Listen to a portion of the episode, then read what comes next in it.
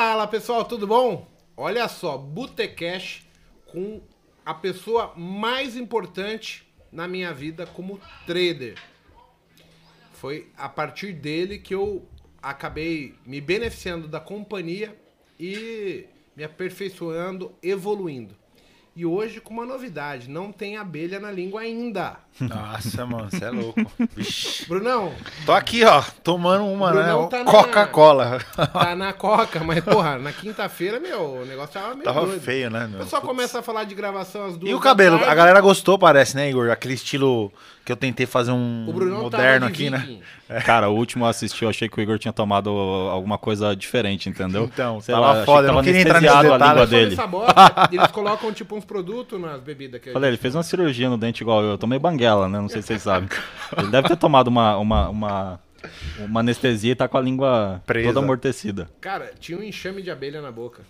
Tá. Mas faz parte, porque a ideia é o seguinte, eu não quero vender nada de ilusão. A gente é como é, não é isso? É. Isso aí. Tem Eu acho- falha, estourou a cerveja na tua cara, também ninguém viu, não né? saiu porque tava na- no, no corte do Carlos. Foi, foi certo. Pessoal, a gente tá aqui com o Aliakim Pereira de Sá. Grande analista Kim. da XP Investimentos. Porém, ele era trader e foi aluno do trade ao vivo assim que começou.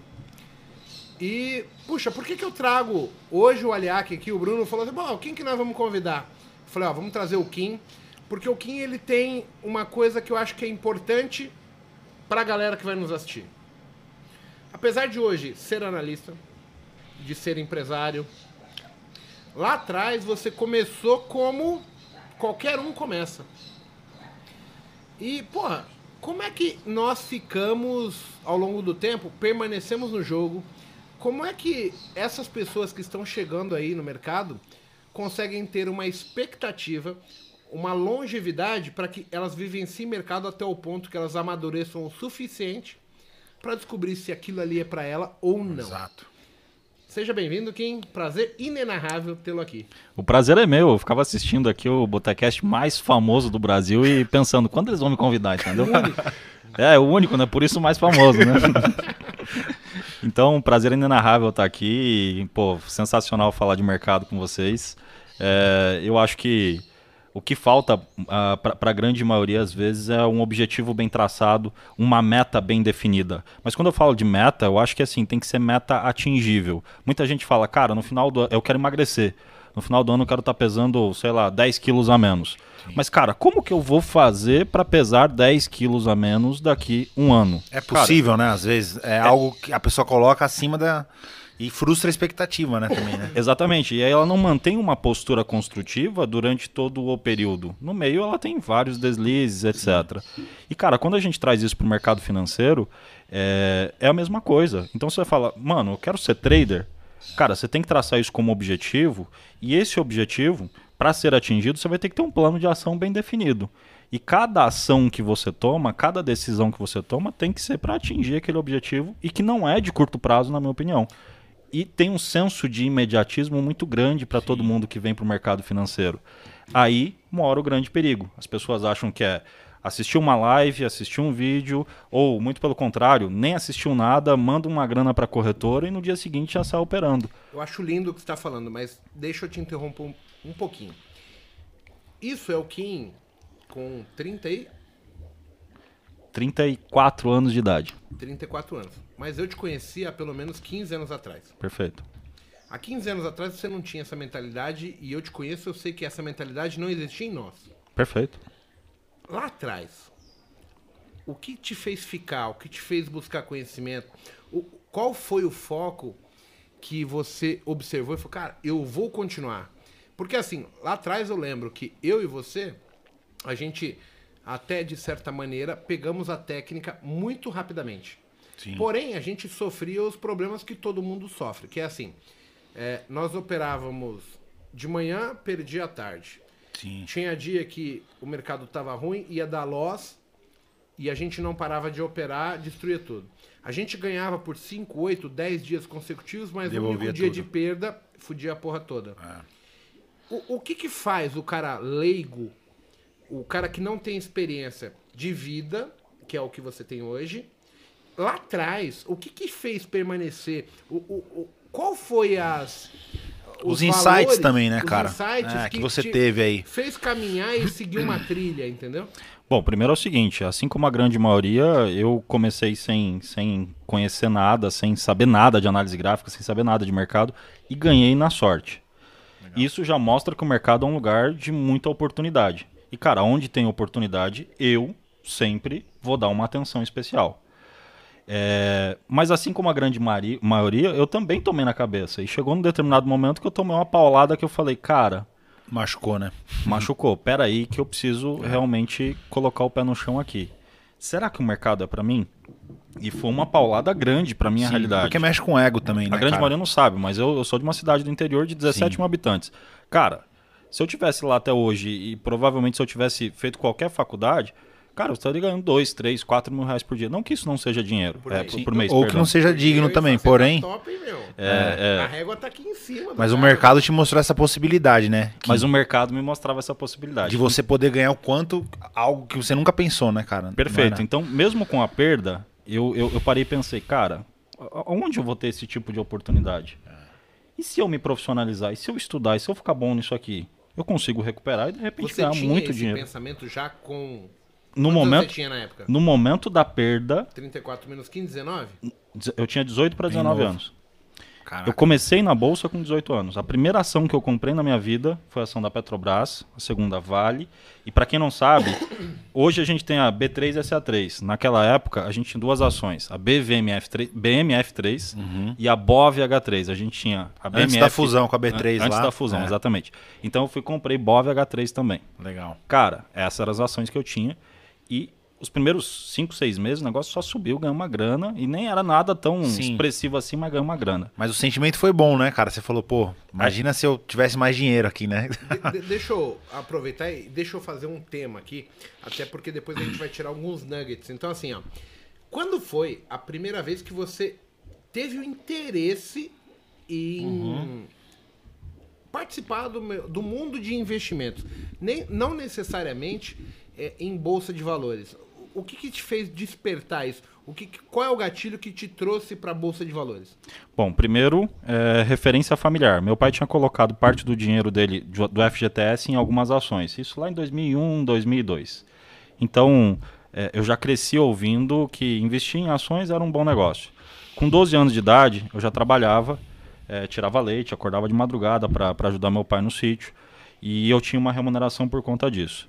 Com 15 anos, já fazia negócio, comprava moto e vendia moto. Tá falando para mim que você não é um banqueiro riquinho que chegou e tá Não. aqui. Não, muito pelo Você tirava contrário. leite? Tirava leite, carregava cana nas costas, acordava 4 horas da manhã, trabalhava o dia inteiro, ia estudar à noite, voltava para casa meia-noite, 4 horas da manhã eu tava em pé de novo. Isso significa que é possível para todo mundo. Não tenha dúvida disso, cara. É, é- é- assim como em qualquer outra área. Se você tiver determinação, foco, objetivo, eu, eu realmente acho que. Isso é legal porque as pessoas olham a gente, né? Eu, eu particularmente, eu nasci no bairro do Limão, é, Santana, São Paulo, mas eu fui morar bairro do Limão, Vila Nova Cachoeirinha, Brasilândia, zona periférica de São Paulo. Meu pai era taxista, minha mãe era doméstica, e as pessoas têm o foco que bolsa, investimentos, ele só acaba sendo rico, né, para rico, É, quem é bem conhecido, é, tem bastante conhecimento. E isso é uma verdade. Você veio de onde, um pouco? Cara, eu vim do sítio também, assim como o Kim, eu não ficava trabalhando na zona rural, né? Era mas eu. preguiçoso, né? É, Era Acordava preguiçoso. tarde. Cara, acordava tarde, arrumava confusão com todo mundo no bairro lá, no sítio, aprontei, dei trabalho pra caramba pra minha mãe, mas é, eu nasci num momento da minha família que tinha uma condição boa e quebrou. Então eu acho que eu digo, puta, eu acho que eu dei sorte aí, porque se eu tivesse nascido na época que meu avô tinha mais, muito mais grana, talvez eu não seria a pessoa que eu sou hoje, entendeu? Então eu comecei atrás de emprego, trabalhar com tecnologia, eu gostava muito disso na época, né? Videogame, TV. Eu fui me interessando por tecnologia, desenvolvi a carreira na parte de TI. E quando eu voltei, né? Aí eu fui lutar, como eu contei na outra live lá a história. Quando eu voltei do, do- da luta, eu tava meio des- desiludido com ela, comecei a trabalhar num banco, né? Aí eu pensei, putz, cara, vou ter que trabalhar em banco, tal. Tinha uma visão meio ruim disso, mas era o que me apareceu na época, né? Preconceito. Preconceito, total. Eu não gostava, eu falei pra você, né? Eu não gostava do mercado, né? Eu olhava os caras de, de mercado terno, né? financeiro, Cara, tudo. Eu olhava, nossa, cara, aquilo pra mim era um. Essa é a parte até que eu acho legal entre a gente, porque assim, todo mundo que. Quando a gente vai trabalhar num banco, numa corretora, eu acabo vendo todo mundo de terno, de social. E isso gera, tipo, uma impressão na gente Sim. que nasceu na periferia, porque é tudo Da galera arrogante, né, cara? arro- é. arrogante. E não é bem assim. O mercado, ele é para todos. Sim. Então, o, o Kim, ele tem a primeira impressão dele do mercado, mas ele é uma pessoa humilde. Continua, Kim. Passados os anos, eu completo 18 anos de idade, entro na faculdade, vou fazer administração de empresas numa cidade vizinha, porque na minha cidade não, te- não tem faculdade, e eu começo a trabalhar num banco na minha cidade. E aí, cara, eu já tinha uma grana guardada, que não era nada tão expressivo, mas já tinha algumas economias. Eu entro no sistema do banco e vejo aonde eu vou botar minha grana. Eu quero fazer essa, essa, essa parada render, né, mano? Sim, com certeza, Porra. né? E aí, cara, entro no sistema do banco lá, o que, que tá rendendo mais? Ações. Já Legal. linkei, opa, investir em ações foi um negócio Renda bom. variável, né? Pra que a fixa, né? Vamos lá no- Exatamente. No, no game. Ação subindo 2, 3, 4% No fundo dia? de aço- num dia, é. Nossa, fundo de caramba. ações performando bem. Vou botar minha grana Isso em é ações. até complicado, né? Porque a gente às vezes pega um momento bom de mercado e o cara olha a cotação. Todos os dias você fala, cara, essa porra só sobe, Só né? sobe. Mas é exatamente isso. Era o histórico dos dias que, Que ano que era esse, Kim? Era bem no boom ali, 2007? 2005. Putz, começou a. É engraçado, porque a gente decolar. vive um movimento ali até 2008 que é só Não, alta. só alta, é um né, bull cara? market É. violento. É mais ou menos o que a gente tá vivenciando hoje. E, e para quem olha de fora, acha que isso aqui é a oitava maravilha do mundo, que você vai comprar e vai ganhar. Só que o mercado vai mudar. Vai pra caramba. E, e continua. E aí, então, eu falo, cara, é em ação que eu vou botar minha grana. Fui lá, investi, Vale, Petro, Bov H3. E, cara, meses depois o negócio bombando. Só que as plataformas, para um leigo, ela te dá uma informação que é extremamente perigosa. Que é a informação das maiores altas e as maiores Mais baixas. baixos, isso. E, mano, pra quem não tem conhecimento, você Você vai... nunca Ó, clica no maiores baixos, é no maiores altos, porque você quer ganhar, É, né? Como é que você exatamente. ganha quando você é leigo? Tem que subir isso aqui, né? aí vem, Comprando cara, topo, né? a- a- a- aí vem, mano, é, a, a informação alta, tipo 30 e poucos por cento, numa empresa chamada Telebrás, Telb 4. Hum. Custava 15 centavos, nesse dia ela tava subindo 2, 3 centavos, tipo, Nossa, porrando é. percentualmente Mas você falando. não tinha essa noção também, né? Você olhava Não, só o não sabia percentual, nem né? o que era. Eu falei, nossa, baratinha essa ação. É. Então, tipo assim, nem pensei, deve ser uma ação que não tem fundamento, uma empresa falida, uma empresa quebrada. Quebrada. Vamos lá para maiores altas e nada vamos disso na minha raspar. cabeça. Veio a ganância. É. Caramba, subindo 20, 30% no dia. Por que, que eu tô comprado numa ação que performa 1, 2, 3% por dia, comparando com isso aqui, cara? É nisso aqui que eu vou pôr. A gente é muito ruim quando a gente vai fazer essas comparações, porque no começo a gente só pensa que vai ganhar. A gente não tem a mínima, o Mínimo conhecimento, né? É, de que o renda variável, ele é variável para cima, mas é para baixo, baixo também. também, E é isso que nos derruba. O influego, porque normalmente eu é, o que o Kim falou aqui é extremamente relevante para mim, né? Porque assim, eu começo, eu ganho dinheiro, só que eu perco dinheiro. E aí, na ânsia de recuperar, eu olhei no HB da corretora e falei, tinha uma aba lá assim, maiores altas. Você clica ali. E aí aparece só o mercado de opções para mim. E eu falei, caralho, eu tô precisando recuperar 30% do meu patrimônio e tem opção dando 80 no dia, 90, Caraca. 150. Falei, ah, vou operar a opção, né? Que aí eu recupero rápido. Nem sabia o que era, Mas né? é opção. sempre preparando para ganhar e nunca se preparando para o que faz mal. É, ganhar, hoje, na minha concepção, ganhar nunca é um problema. Não. O problema maior está em perder. Como é que você lida caso dê errado? Dá certo, todo mundo vai Sim, ficar feliz. sim. Seja ganhando um real ou 50 mil. Fazendo até um paralelo, eu costumava dizer isso na luta, né? Eu falava assim, cara, você vai lutar. Dá um soco na cara de alguém, até um neném dá. É. Entendeu? Porque você tá batendo. Agora, receber uma pancada bem no meio do teu queixo, você sentiu o go- o gosto de sangue na boca, a pessoa dispara dentro dela, cara, algum, coisas que ela jamais imaginou existir. É os entendeu? fantasmas, é o que vai. É. É, o, aquilo pelo qual a gente não porrada é foi forte. preparado, né?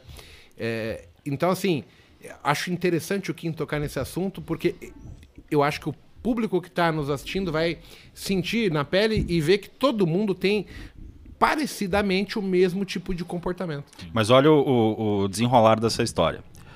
Galera, é, eu comecei a comprar então a, então a Telb nesse momento, ela tava 17 centavos. Só que, cara, o primeiro aporte eu fiz merrequinha, tipo 2, 3 mil reais. Ela foi pra 20 e poucos centavos já na semana seguinte. Caramba, mano. Percentualmente, percentualmente muito uma alto. porrada. É. Fui e comprei mais um pouco.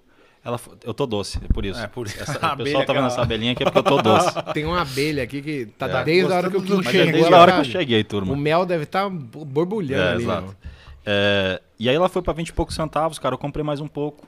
Tipo, de novo, 2, 3 mil reais. Deixa ela, tadinha. É, fui pra 30, foi pra 30 e poucos centavos, comprei mais uns 5K. Produção, pega o lança-chamas ali. Aí explodiu. Deu uma porradaça. Foi pra 50 e poucos E o, centavos. sen- o, a- o sentimento, Kim, disso aí? Como que era a emoção dentro Até de você? então, cara, o financeiro que Só eu tava ganhando ali não era tão expressivo como eu- o, o financeiro que eu tava ganhando nas ações que eu tinha comprado. Entendi. Então ele não, não mexia muito comigo, mas eu falei, cara, esse negócio tá, tá ficando Foi dando bacana. coragem, né? Mais uns 20 dias ela foi pra 90 e poucos centavos. Pensa comigo se eu tivesse botado a minha grana a 17. Se tivesse entuchado a minha grana a 17. Aí, no- o pessoal mais novo não vai saber, mas na época tinha um, um site tão famoso como hoje é o Infomoney. Chamava ADVFN. FN. Fórum, né? Fórum, um monte de gente postava um monte de coisa lá e tal. E, cara, eu pesquisando sobre Telebrás e tal, porque tava subindo muito, falei, esse negócio vai subir mais ainda, né? Achei uma matéria que falava desse papel, que o governo PT na época iria reestatizar a empresa, iria botar uma grana na empresa para colocar o projeto de internet banda largas em, to inter- internet banda larga em todas as escolas do Brasil eh, e usaria a Telebrás. Falei, mano, tá aqui a mina de ouro. Porco. Num boato, né? Um Isso é boato. boato porque Já tava no topo, expectativa, irmão. né? Tava no É, topo, tá velho. louco. Nossa. Maluco, vem a brilhante ideia. Zerei tudo que eu tinha em ações, da Vale, da Petro, BovH3. Tirei tudo que eu Nossa, tinha também cara. na poupança, porque tinha sim grana também na poupança. Hoje é um O portfólio absurdo. tava até equilibrado, né? Kim? Não, Aquele tava 50% renda fixa. Você começou certo, né? Cheguei em casa, contei pra família, ó, achei a mina de ouro, o bagulho vai explodir e tal, não sei o que, já tô comprado, tô ganhando X. Nossa. E, velho, foi a maior boletada da minha vida. Eu cheguei a ter um milhão de ações da Telb. Vocês têm noção do que é ter um milhão de ações? Porra. Coisa eu tenho até caramba. hoje a nota Ah, de corretagem corretagem. e uma nota de corretagem do Banco do Brasil. Operava pelo banco, cara. Pagava uma corretagem Puta pesada. pariu. Resumindo, paguei 94 centavos numa boletada gigantesca, coloquei todos os ovos numa cesta só. E Aí, aí, você já sabe a história. Tomei Quebrou. no cu igual galinha, cara. é.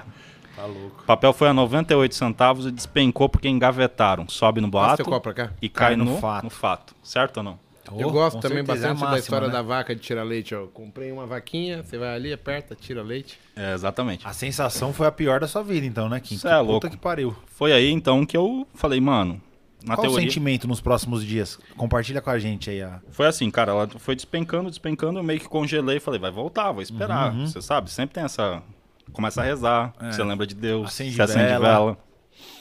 Irmão, O bagulho é foda, o mano. bagulho foi parar em 11 centavos, cara. Nossa. E eu firme na, na, na- na operação, entendeu? Crente que, o, crente que o papel ia voltar. Resumindo, fiquei anos com o papel comprado. E durante esse período eu falei, cara, só tem um jeito de eu recuperar esse dinheiro. Não vai ser trabalhando aqui na minha cidade. Arrumando um emprego. Mesmo que eu cresça dentro do banco que eu tô trabalhando.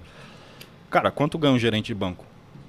Uns 5, 4 mil reais aí, fora a comissão. Uma né? cidade Não- pequena. é. Hoje eu acho que é um pouco mais que isso, mas uma cidade pequena, cara. Naquela época. Sem né? contar que é um plano, é uma, é um plano de carreira de anos para você chegar à gerência.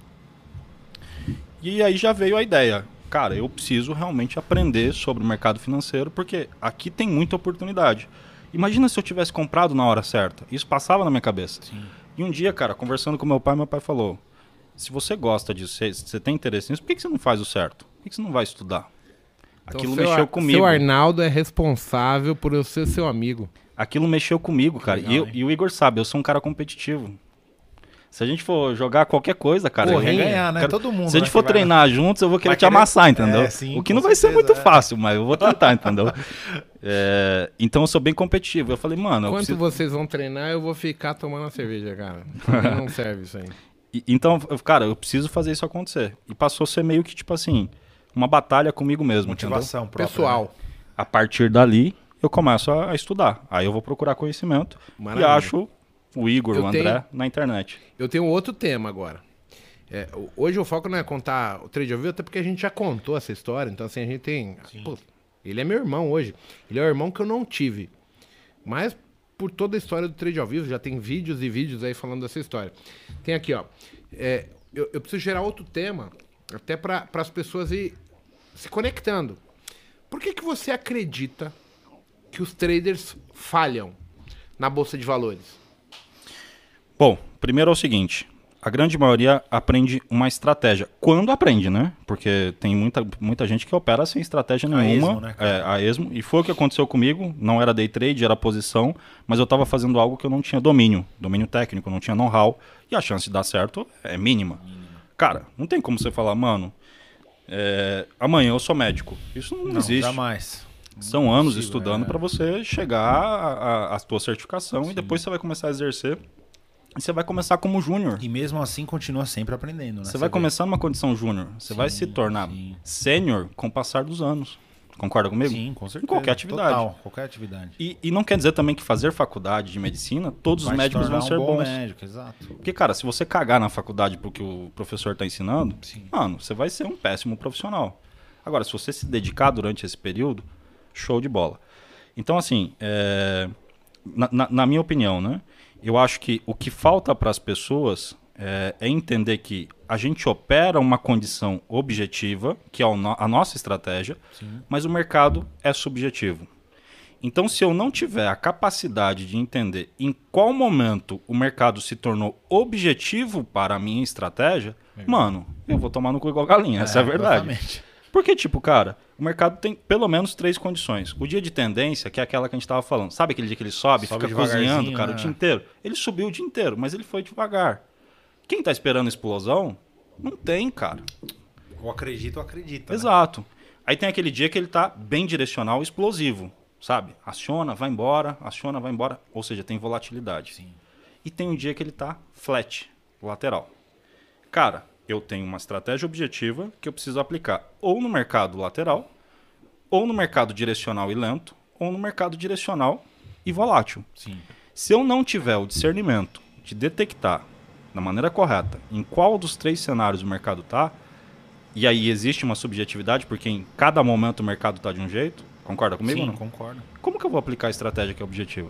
Não tem como. É engraçado, né? Porque quando eu comecei, acredito que como vocês começaram e como o público começou, as pessoas ainda acreditam que um método, um setup, ele ganharia dinheiro por si só. Aí era só programar um robô e deixar rodando. Exato. E aí eu, por experiência, já vi que robô, por exemplo, não funciona. Você não tem que saber esse- ligar e desligar ele. É, o robô ele, ele tem, por exemplo, um motivo para entrar no mercado, mas o motivo pelo qual ele sai, ele é diferente do qual ele entrou. Sim. Já começa por aí. Então, teoricamente, você tem que dar uma certa inteligência para o seu robô e falar assim: olha, o mercado andou X, ele tá assim. Quando ele tá assim, você faz Y. Aí ele andou Y. Agora, já que ele andou Y, você vai fazer Z. Zé. É o que eu chamo hoje, que nem você falou sobre o, o entendimento das pessoas, né? O, o grau. Eu chamo de assim, a pessoa precisa ter a caixa de ferramentas. E a caixa de ferramentas, ela sugere que você tem que interpretar o mercado para saber se Qual assim, ferramenta eu usar, né? deixo seguir o mercado, que nem tá rompendo agora no, no Ibov, topo histórico. Uhum. É um momento que hoje eu aprendi que é o seguinte, cara, você compra e deixa fluir. Esquece de zerar, esquece de tudo, porque em em condições parecidas com essa, o mercado tende a subir muito, evoluir muito a seu favor. Legal. Se o mercado está no meio do caminho, a minha postura ela vai ser outra. E, e aí quando a gente fala com o público de casa, as pessoas procuram treinamentos, cursos, métodos, setups, e esses setups eles são travados. Eu não vejo por aí ninguém tendo a interpretação do mercado. Então assim, as pessoas vendem para quem está chegando, para quem já está no mercado, como se o mercado ele fosse um ou zero. Na minha opinião, é né? um ou um milhão. milhão de Exato. possibilidades, né? E aí eu tiro o foco, por exemplo, de o método ganha dinheiro, não. Quem ganha dinheiro são as pessoas, porque vai cair de acordo com o, Kim, o, o que o Kim falou, Perfeito. que é em relação à interpretação. Se eu tenho um, um nível de acerto, de interpretação sobre o mercado, o mercado tá lento, eu acho de uma maneira. O mercado tem tendência, eu acho de outra. Eu nem acho que são só três condições, como ele pontuou. Eu acho que são mais variáveis. Sim. Mas essas três são bom, Mas bons ponderamentos. Talvez sejam as que mais acontecem, vamos dizer assim. Sim, mas eu digo que ainda dentro de cada uma dessas três, tem mais umas três ou quatro possibilidades Sim. De de ajuste. né? Você fechar mais curto, você fazer parcial, de deixar de seguir, de ajustar stop. E as pessoas não veem isso. É, eu, eu criei a minha metodologia, eu criei a minha forma de operar quando eu comecei a interpretar os bancos. Então, assim, quando você olha os bancos, principalmente mercado futuro, eu percebi que eles operavam um número de lotes violento. Sim. Só que assim, 80, 90% da posição do dia, do que é negociado no dia, é tudo day trade, é especulação. E aí eu percebia, até um dia que, assim, eu tinha, a, a minha convicção era, nossa, o cara comprou 60 mil contratos, comprou 150 mil contratos. Até um dia que eu tava na XP e o cara falou pra mim assim, é, ó, eu preciso ir, tô fumando um cigarrinho com você aqui, mas eu preciso ir, porque hoje eu sou a ponta do BS. Eu falei, como assim ponta do BS? Aí ele falou assim pra mim, não, o BS tá comprando índice, vendendo, a XP tá vendendo baseado numa estratégia que ele contratou. Então, os bancos, eles vão usando outras pontas para manipular uma estratégia que ele tem. E o leigo, ele, ele- você acha que o leigo pensa assim? Ele não, Não. pensa. Aí pensa Ele só. olha uma ponta e acha que o cara tá ali comprando, comprando, comprando, comprando. Direcional, né? Que... Direc- A- Aí, onde foi que mudou a minha interpretação sobre o mercado? Quando eu paro para pensar, aí eu olhei assim, tipo o BS comprado em 70 mil contratos, mas a XP vendida em 68. E aí, se você interpretar que a XP é a ponta vendida dele, ele só estava posicionado em 2 mil. Então, esse cara, ele ia comprando, mas a XP ia vendendo e ele está formatando uma estratégia baseado no que ele pondera ser bom para ele. Ou às vezes atuando como um market maker para dar liquidez O e banco, tomar risco, o né, banco também. ele não faz tipo assim, ah, o IFR deu compra, Não, não, o, o. Caiu comprou, deu compra, o scalp do Igor deu A gente compra. conversou isso antes de começar a live, eu tava falando pro Kim, né? Porque a, a galera não tem essa visão do institucional, que é o quê? Às vezes o cara tá comprado em índice, porém, usa o intraday para ajustar a posição dele de fundos por certas corretoras. Às vezes, meu, ele tem uma posição na Bradesco, na UBS, tem um algoritmo que roda na Ideal e ele tá com o fundo dele comprado em Ibov, porém, no intraday ele vai se ajustando. Ele faz pequenos trades, entendeu? Para É simplificar complexo, para né, o Kim? pessoal que está né? nos Com certeza. assistindo, ó.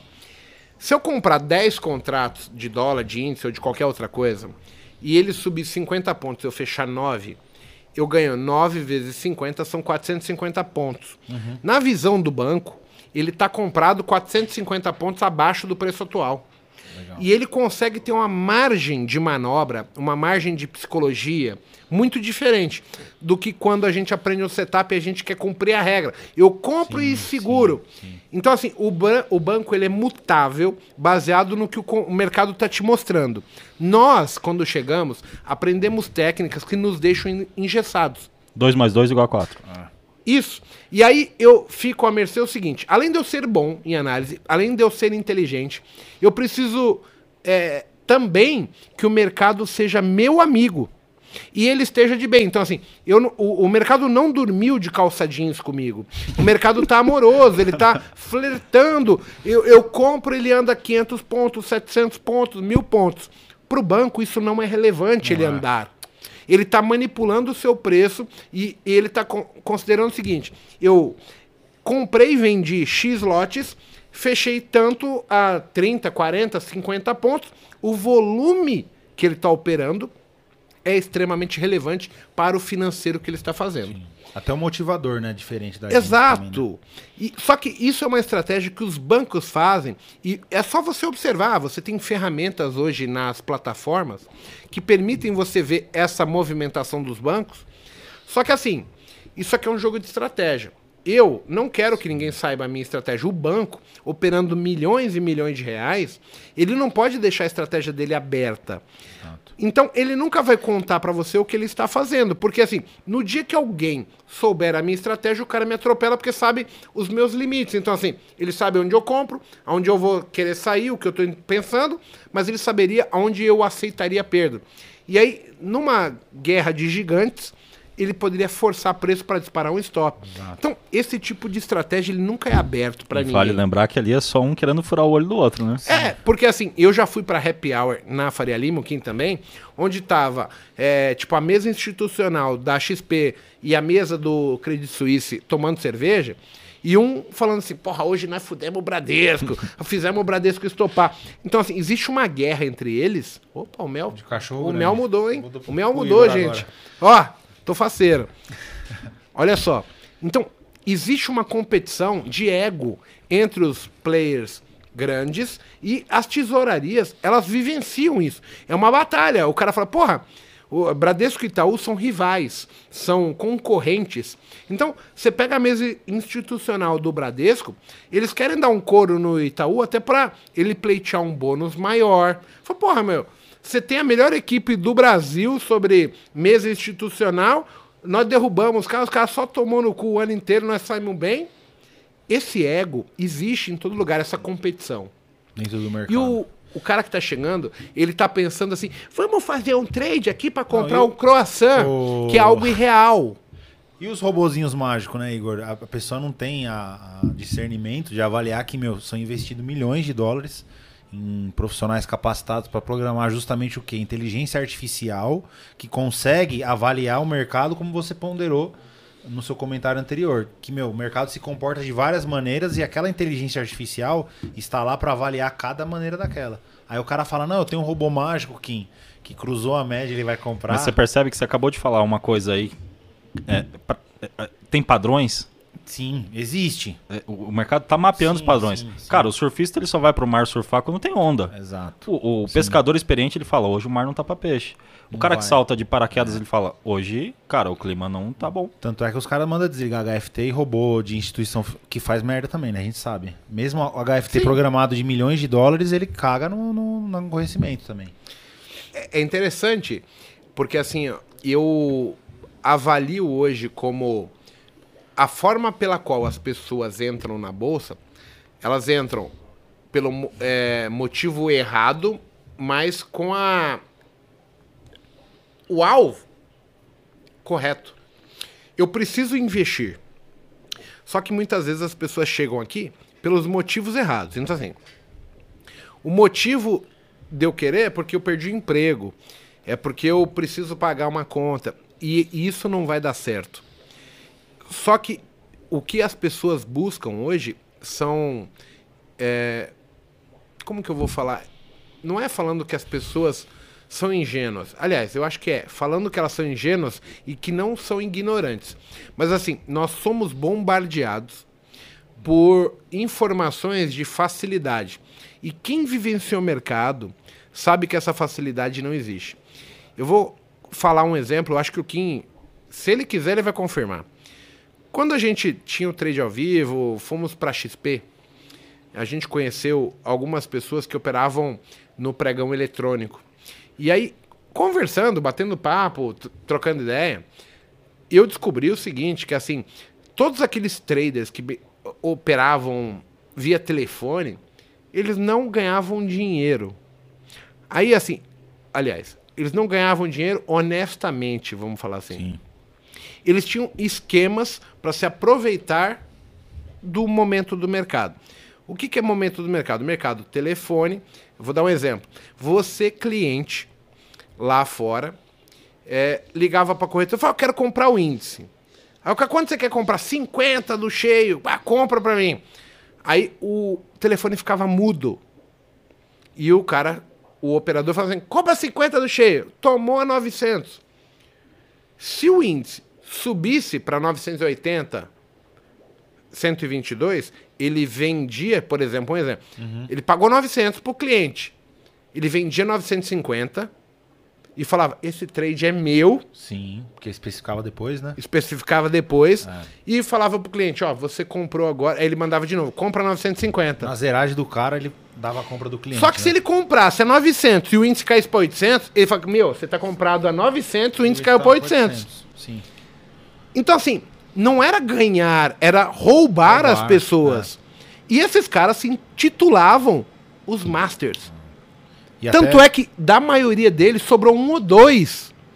E assim, esses caras eu vejo eles vendendo informação para as pessoas. Ontem eu fui assistir um vídeo do Primo Rico, se eu não me engano, e tinha um cara onde ele, ele fala nitidamente: os traders ganhavam quando tinha fluxo. O fluxo era o quê?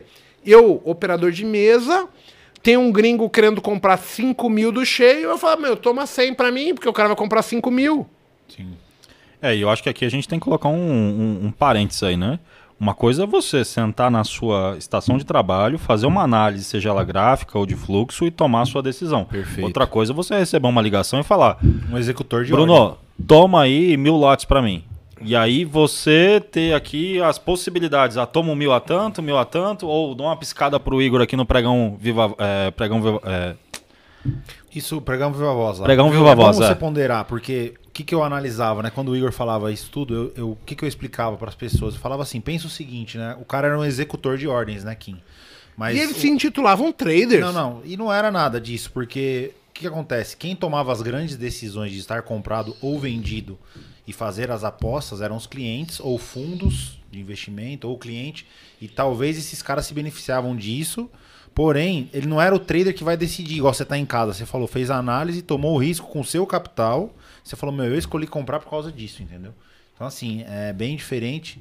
E você tem aí, meu, isso que o Igor falou. As pessoas. Ah, eu era trader do pregão, tudo. Não, você era um executor de ordens, né? Os traders, na verdade, é, eu, eu assisto muitos Eles filmes antigos. eram assalariados Ficavam porque eles ganhavam comissão sobre o que eles desenvolviam, mas assim, todo mundo recebia uma voz do, do gringo, ó, compra ou vende. E assim, se, se você fosse meu amigo no pregão, e eu tenho uma ordem assim, ó, vende 20 mil contrato pra mim. Aí você fala assim, compra tanto, tanto. Eu ia olhar pra você, Bruno, não, falo, não faz isso não, que eu vou vender, cara. Aí você invertia a mão pro dia. Legal. Com a dica na mão. Porra, isso é trader, vai tomar no cu, porra. É, não é, né? O cara que recebia a ordem, por exemplo, vai e vem aqui falar vida. mim que faz, que acontece, é Quem que mentira. era o trader? Era o cara que tava executando? O trader era o cara que pôs o dele na reta, Exato, que era o investidor que tava exato. comprando, vendendo. Agora, o, o operador ali, o executor, não era nada. era nada. Tanto é que esses caras não proliferaram. É, morreu. E aí vem com esse papinho que ganhava quando tinha fluxo. O fluxo é saber que o gringo tá comprando 100 mil contratos, É. pode comprar. O cara vai comprar 100 mil em cima. Não tem E como, eu sou né? executor, ele compra sempre acima de mim. Com certeza. Não tem como perder e os caras se auto-intitular. Intitular. Que eram foda. Ah, tomar no cu. Foda sou eu. Que não tinha De grana e casa perfil. Não tinha porra nenhuma de informação. Fiquei no jogo, porra. É, começar lá de baixo. é. Complicado, né, Kim? Você Tomar uma rasteira. bastante... Esse pessoal que tá nos assistindo tem que entender que eles são foda.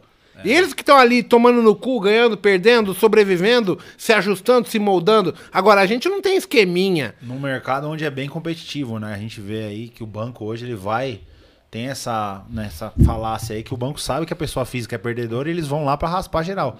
E você vê esse volume do mini índice aí, cara, absurdo. Você acha que não tem por trás é, dessa guerra, né, de tentar um ganhar do outro, o conhecimento de que existe um, um- um capital muito grande a ser buscado ali no intraday de Tem. índice, dólar, de pessoas que estão jogando com o próprio dinheiro, né? Vamos pro terceiro tema? Bora lá.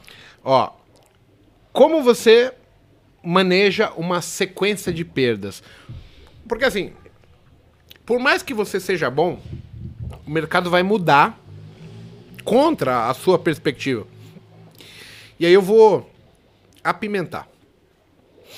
As pessoas entendem que porque eu tenho um método, um setup, um- uma configuração que eu vou comprar, e eu tenho, a partir dali, a obrigação de ganhar todos os dias. Eu hoje, eu tenho um pensamento diferente, mas quando eu comecei, eu imaginava que eu iria conseguir ganhar todos os dias. Quando a gente fala que a gente é trader, as pessoas têm a ilusão que fala, esse cara ganha todo dia.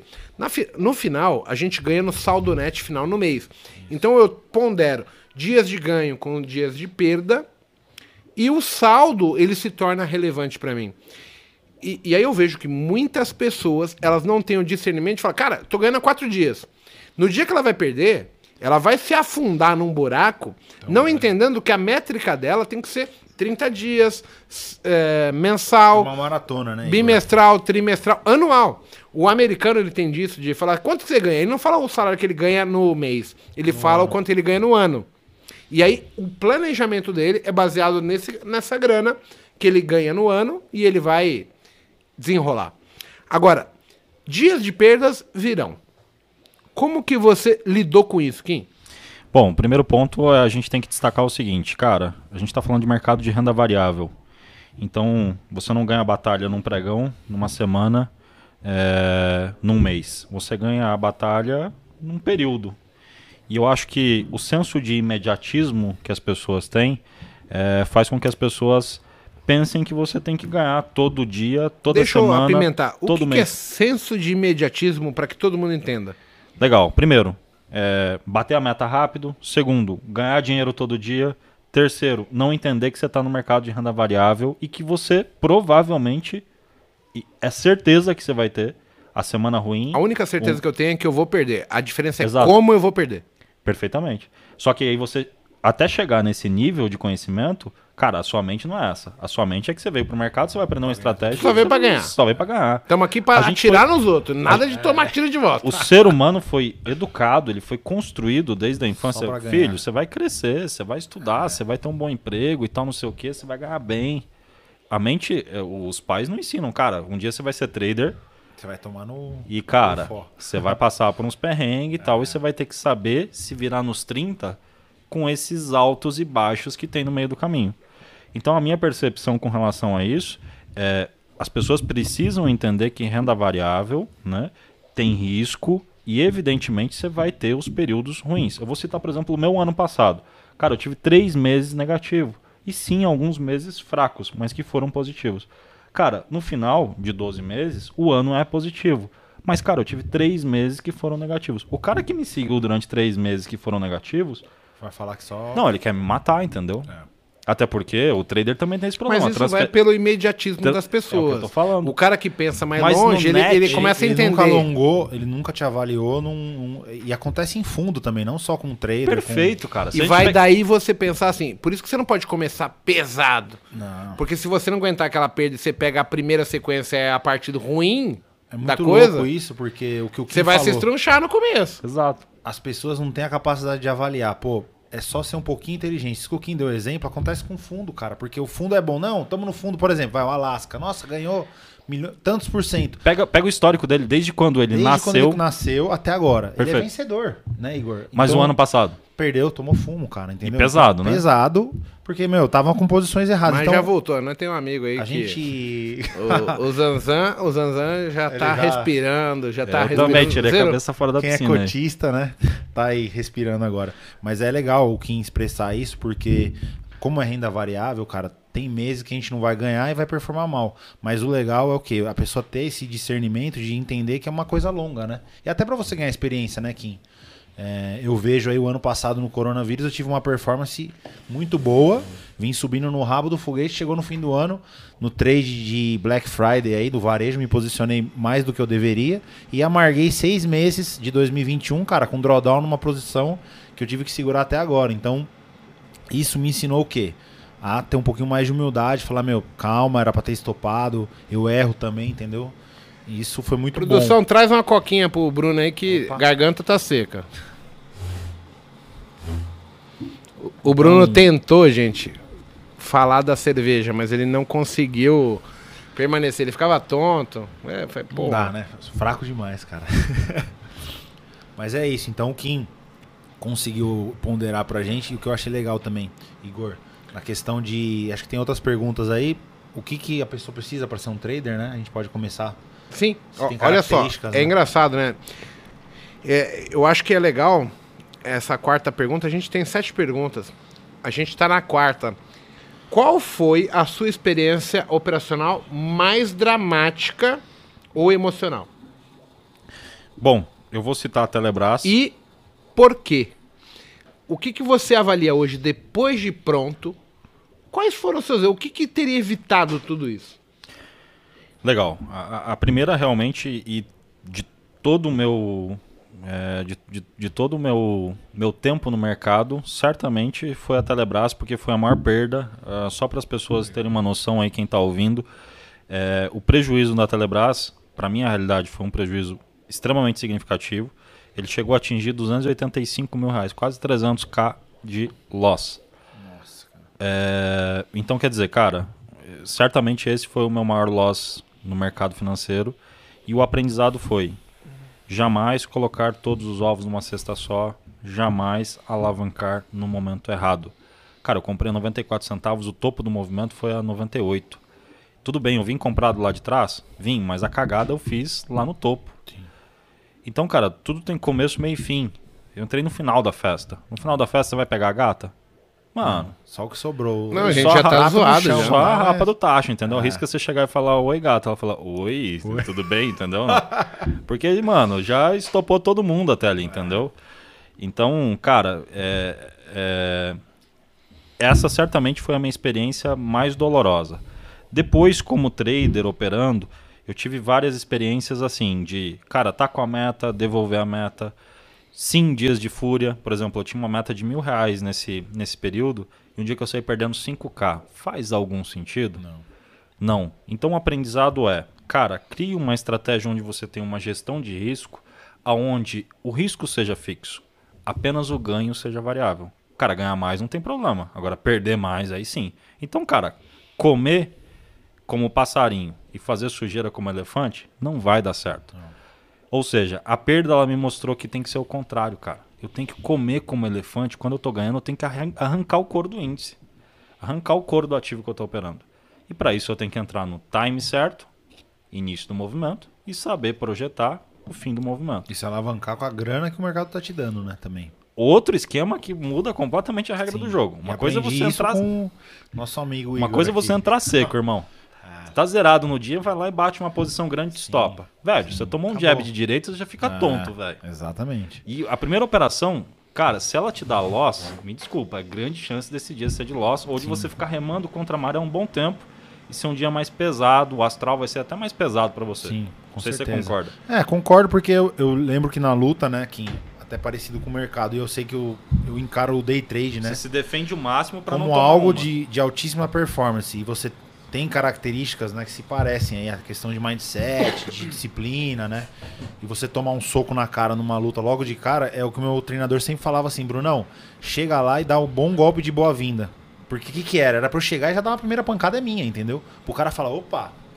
Então, assim, se eu tomo esse Quem golpe chegou boa- fui eu. quem chegou fui eu. Eu sou o Acabei de chegar, ringue. amigão. É. Agora, se você entra no ringue, você deixa o cara te caçar, falar, pau, eu tô aqui te caçando.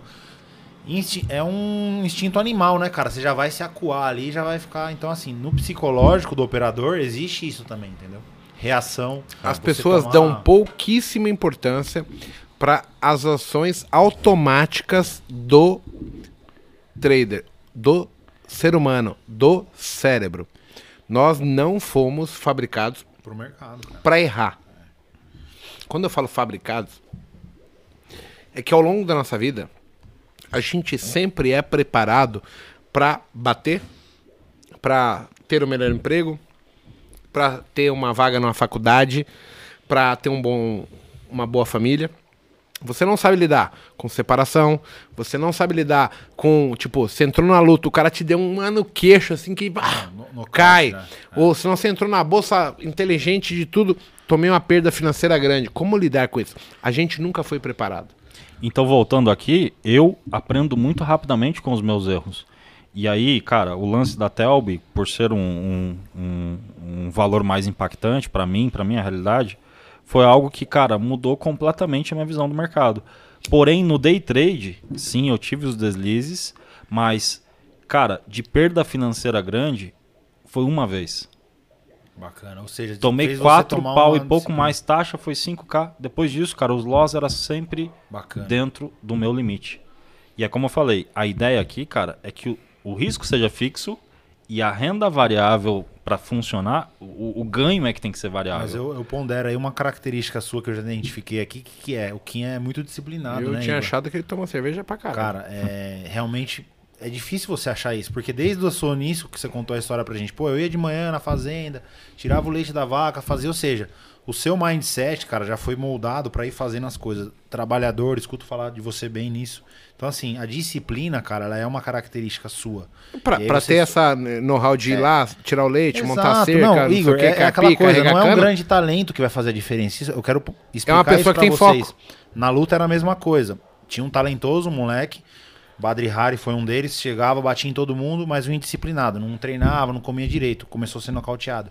E um cara médio que seguia todo o protocolo certinho, acordava cedo, fazia o arroz com feijão, não era nada de talentoso, chegou a ser campeão. Então, assim, o disciplinado, ele vence o talento no longo prazo, porque ele consegue se manter do mesmo jeito. Constância. O- o- ontem eu tava na casa do Carlos. Né? Precisa de Consistência. consistência. O Carlos veio no último Botecast, que eu não deixei ele falar, fiquei falando cortando. Mas aí tem o menino dele lá, 18 anos, tá querendo vir pro trade. Só que ele é um cara que, assim, eu vou falar cara, mas assim, é uma criança, né, meu? Tem 40, ele tem 18. Ele é preguiçoso. Só que ele tem a experiência dele baseado nas suas perspectivas. O que ele vivenciou é a realidade dele. Então, assim, por exemplo, ele, me, ele falou: Ah, Igor, eu vou treinar com você, vou sentar do seu lado, ok? Só que é o seguinte: ele falou, Igor, essa noite eu fui dormir às duas da manhã, quando chegou às nove eu não tava bem. Eu precisava dormir mais um pouco.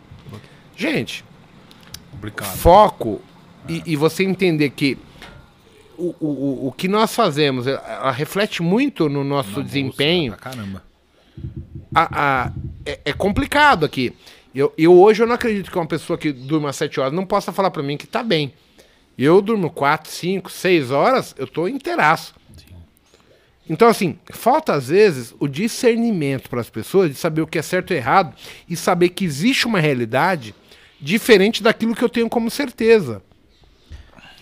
Tem um Porque às vezes eu tento, tento, tento, tento e eu não tô tendo os resultados, por mais que eu estude pra um caralho, eu, eu assisto o vídeo, eu, olha, acompanho o Kim, acompanho o Bruno, acompanho o Igor, eu vou lá, assisto tudo que eles fazem. Mas você tem que entender que às vezes a sua postura, ela precisa de uma nova roupagem, uma nova carenagem de pessoas que pensam igual a você em termos de objetivo, mas elas agem diferente. Tem um grande CEO de uma grande empresa no Brasil que eu sigo e ele fala: sucesso não aceita preguiça.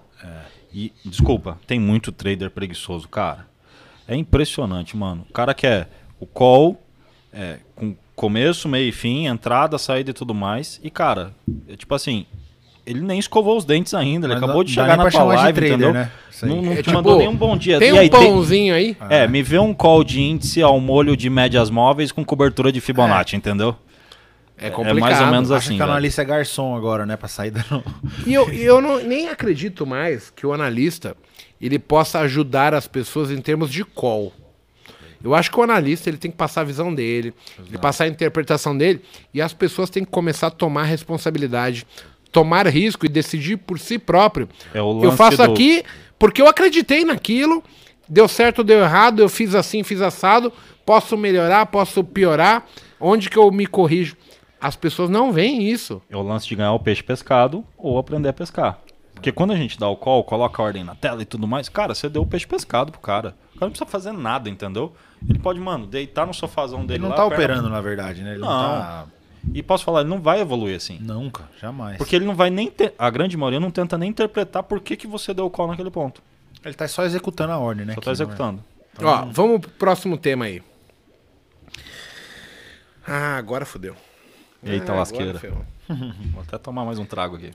Os grandes traders, as pessoas que têm sucesso, elas possuem algum talento especial ou isso é aprendível, isso é ensinável para que as pessoas absorvam e consigam se tornar? Esse é polêmico, hein? Deixa o Kim responder aí, porque ele. Minha opinião. Vamos lá. Primeiro, sim, lógico que, cara, o cara fora da curva ele tem sempre um algo a mais. Caralho, que Mas belinha chata, hein? É, ela me adora.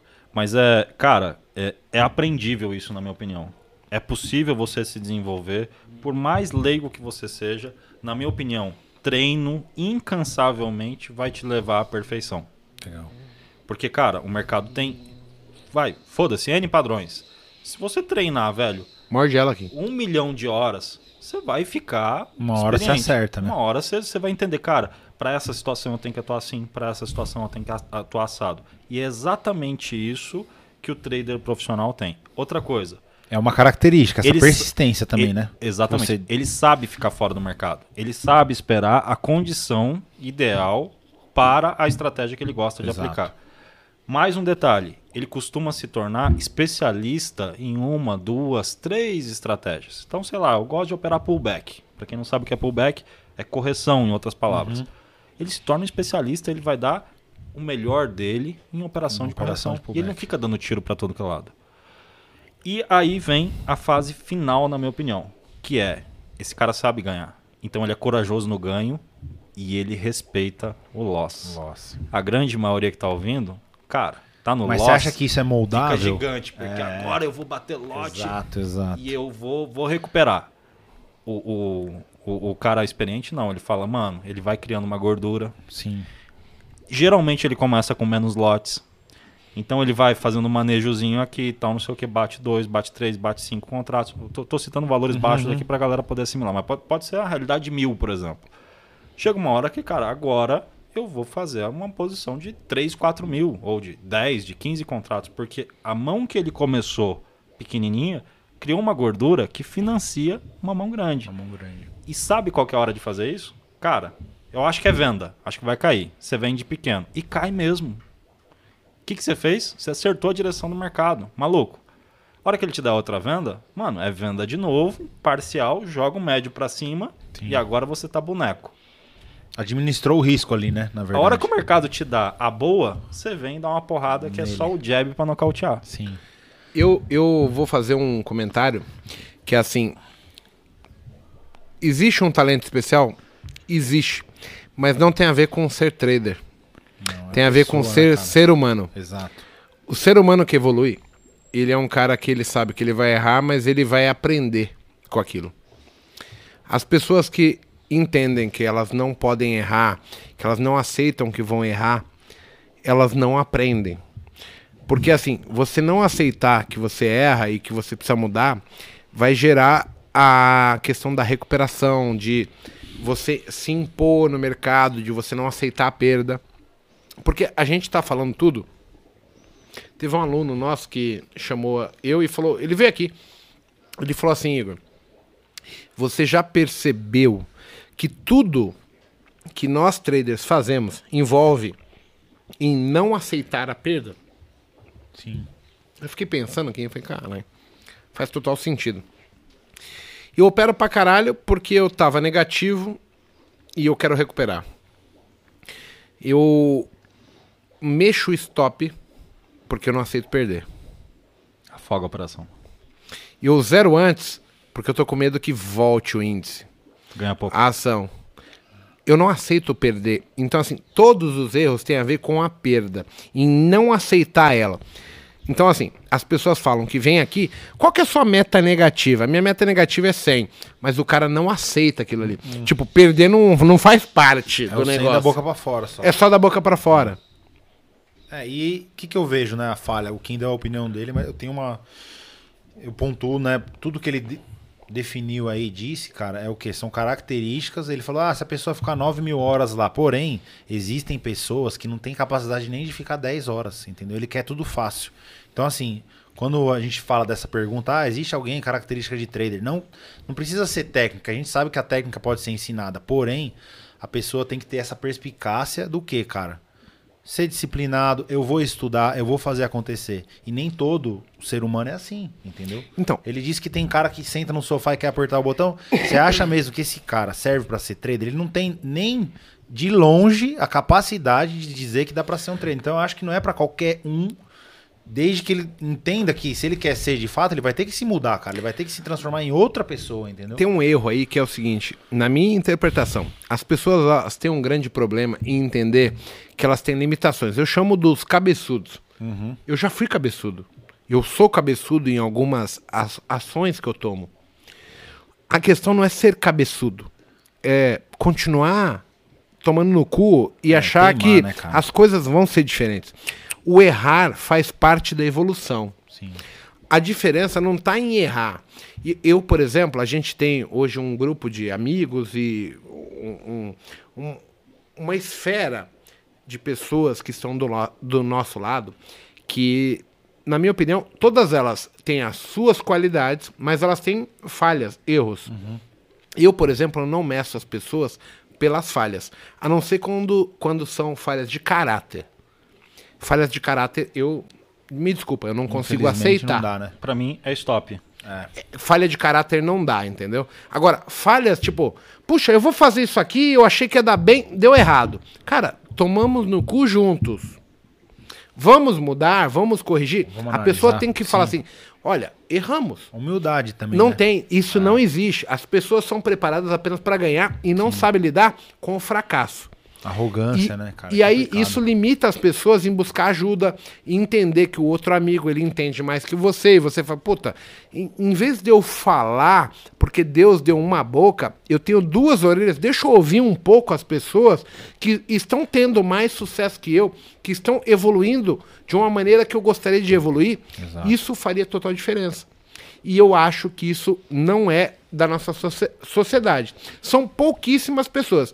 A gente sempre vai falar em 90% da vida, né? Então, assim, 90% do, dos jogadores de futebol se fodem, 90% dos traders, 90% dos padres, eles não vão ser bispo, e 90% dos bispos não vão chegar a ser cogitados para ser papa. Sim. E eu vou além disso, Igão. Pensa comigo, cara. É... Pra você sair dirigindo, você tem que ter o quê? Carteira de habilitação. Carteira- Exato. Para você ser médico, você tem que ser formado em medicina. Para você exercer a função de advogado, você tem que ser formado e ter a OAB. Cara, e se para que você pudesse operar, você tivesse que ter uma certificação, uma carteirinha? Aí, Logo, como no- regra, todo mundo seria. logo nós Como teríamos não existe essa regra, as pessoas tiram na frente. Logo nós teríamos o quê?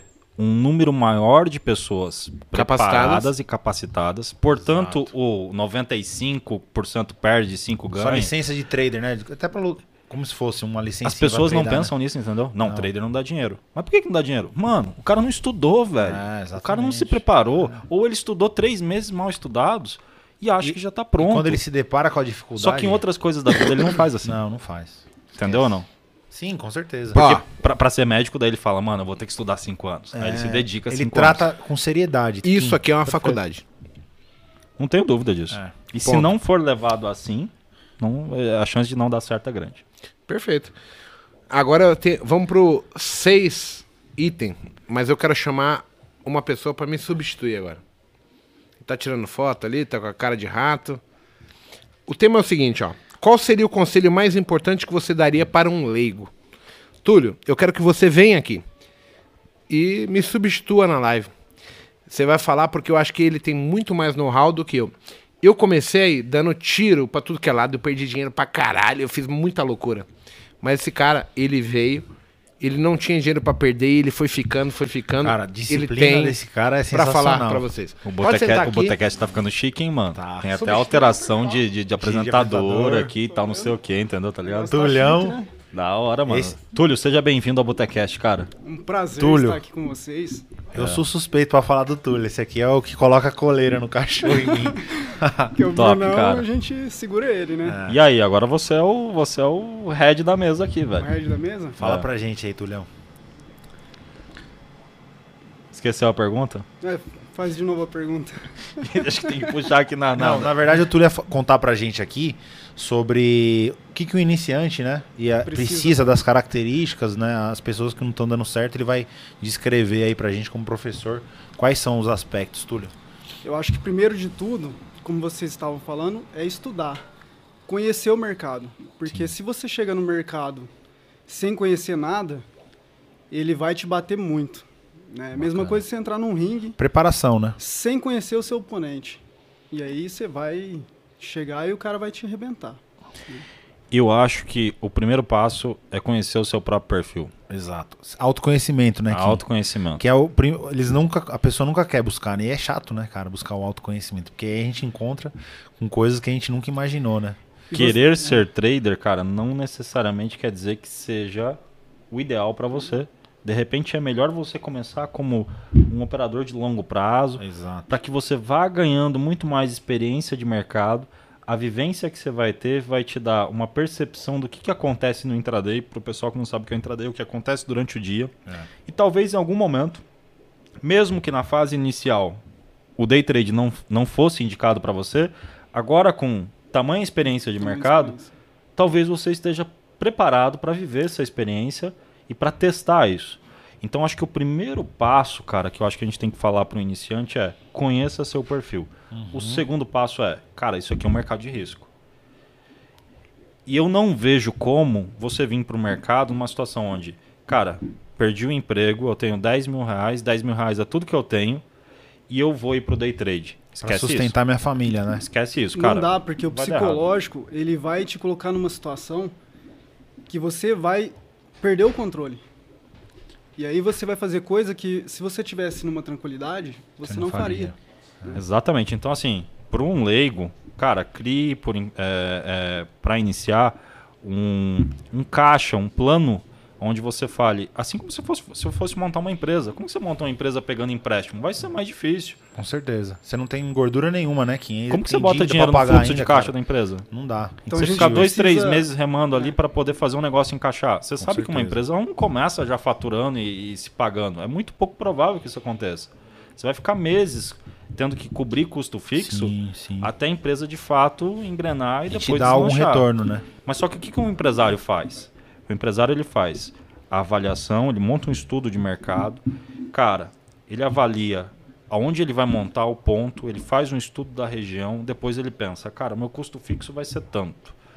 A minha expectativa, ele vai também ter ali uma expectativa de venda, ele vai criar um cenário de possível eh, faturamento, vai ser de X.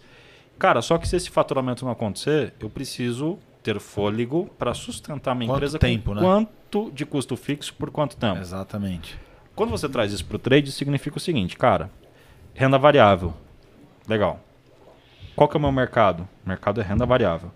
Cara, qual que é o meu caixa? Meu caixa é X. Se eu não ganhar por um período X, como fica a minha situação? Você precisa ter um planejamento para poder entrar e correr esse risco, né? Os boletos vão chegar, cara, chegar. escola das crianças, É, isso água, aí é telefone. renda fixa, né? Boleto, conta. Exato. Nunca muda, Isso né, é cara? fixo, É. Todo mês tá lá. O- E é legal ponderar aqui também, cara, o Túlio, né, ele me ajudou muito no quê? Em descobrir o seu perfil operacional. Porque o Aliac falou, ah, a pessoa tem que ter autoconhecimento. E eu quero falar pro pessoal, cara, se conheçam. Porque eu falava, Túlio, tô indo fazer scalp com vocês, tudo tô me sentindo um pouco nervoso. Eu falei, cara, vou começar a operar um pouco mais de posição no índice. Ele falou, Brunão, você tem que descobrir visto que você aprendeu com a gente, qual é o seu perfil operacional? E isso é muito baseado como eu sou, entendeu? Sou um cara mais agressivo, mais Muito agressivo. ansioso. Mais Então o Túlio ajudou a gente a ponderar o que é um operacional que faz mais sentido para como eu sou como pessoa, né? Que o Kim falou, meu, a pessoa tem que se conhecer. Perfeito. Mas para chegar nesse nível, às vezes a pessoa copia o operacional, copia o setup de uma pessoa e não dá certo. Ele fala, mas dentro dele mesmo ele não é assim, entendeu? Mano, mas vou te falar uma parada. É muito melhor segurar um cavalo brabo do que empurrar um burro empacado. Isso é verdade. É. Tanto é que, Que o bom, Bruno, né? Então, graças a Deus, Não, é sério, cara. consegue, é né? mais fácil modelar você, que é um cara agressivo, do que você pegar um cara que não consegue colocar um contrato na tela, entendeu? É, Não? Que não toma risco, né? Não toma Na risco. verdade. Então, às vezes, o cara não tem o perfil pro jogo, né? pro, pro, pra operação, entendeu? Porque ele não quer tomar risco nenhum. E eu, às vezes, preciso ser controlado pra não tomar tantos riscos, entendeu? Tipo, o Túlio chega em mim e fala: Calma, Brunão, você vai pegar essa aí, calma lá.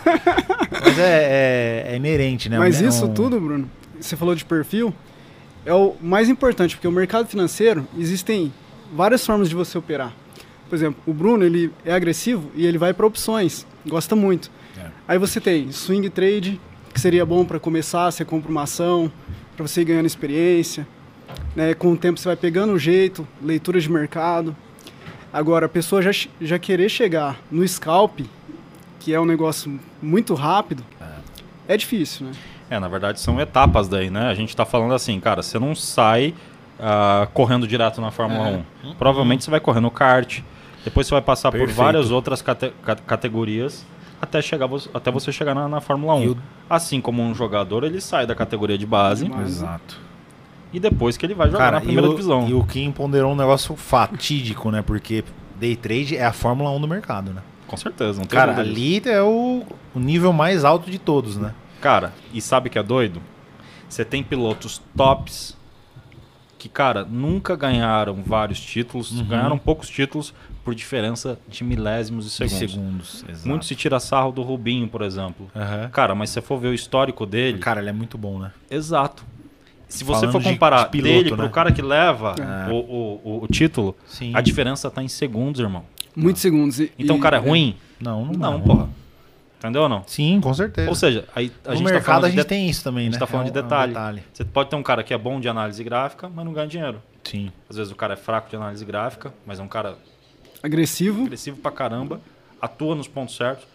E quando ele tem a vantagem, ele arranca o couro do mercado. Ele ganha dinheiro. É a atitude que muda, né? Na Perfeito. verdade. Então é isso. Conhecer a si mesmo, fazer um planejamento, né? E ter também um, um planejamento de estudo, de preparo. Isso é importante. A disciplina, né, de, da rotina do estudo e para você poder avaliar o quanto você está evoluindo dentro disso, né? Isso se chama base de dados, cara. Quando você olha para uma Isso. base de dados sua, você tem um histórico operacional, você fala, cara, no dia 1 atuei assim, você vai lá e reavalia o que você fez e tal. Cara, esse histórico operacional fazendo um diagnóstico e criando em cima desse diagnóstico um plano de ação com medidas corretivas e curativas Bacana. para os seus erros e medidas que vão fazer com que nos acertos você se torne mais assertivo e mais agressivo, ou seja, tentar ganhar mais quando você acerta a operação. Cara, muda Mas completamente. precisa a- ter essa base, né? a regra do jogo. Você base, precisa ter essa disciplina de coletar tudo isso, né? Como você está operando e tem, a gente sabe que a maioria das pessoas, vamos ser bem honestos aqui, não sabe nem por que entrou na operação, quando clicou, por que clicou, qual foi o, o- o estratégia que ele estava usando e era tudo na emoção ali, igual Não nem planilha as coisas, bicando, cara. bicando no mouse como se fosse uma galinha, né? Tic, tic, tic. O cara só olha o relatório de performance para ver o resultado. Resultado. Uma coisa interessante é você sempre olhar sua- o seu relatório de performance.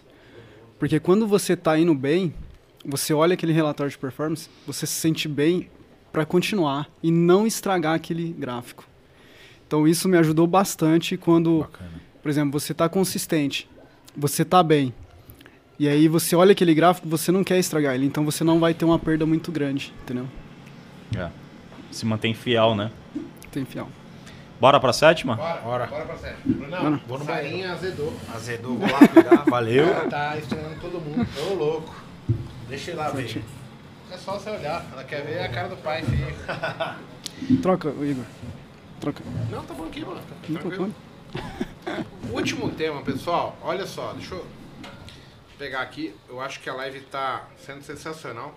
Temos mais de 450 pessoas ao vivo Oh. no feriado. 450 mil, né? Já deu errado aí. O que, que o pessoal tá perguntando? É ao vivo? O pessoal da produção tá falando aqui o que, que é? Que você engordou. Tô gordo? Ó, Ah, gente, Que- anota o mais nome de quem me chamou de do gordo aí, vai. É esse cara aqui. Ó. Último tema nosso. Quais são as condições opera é, as condições operacionais ideais para que a gente consiga se desenvolver?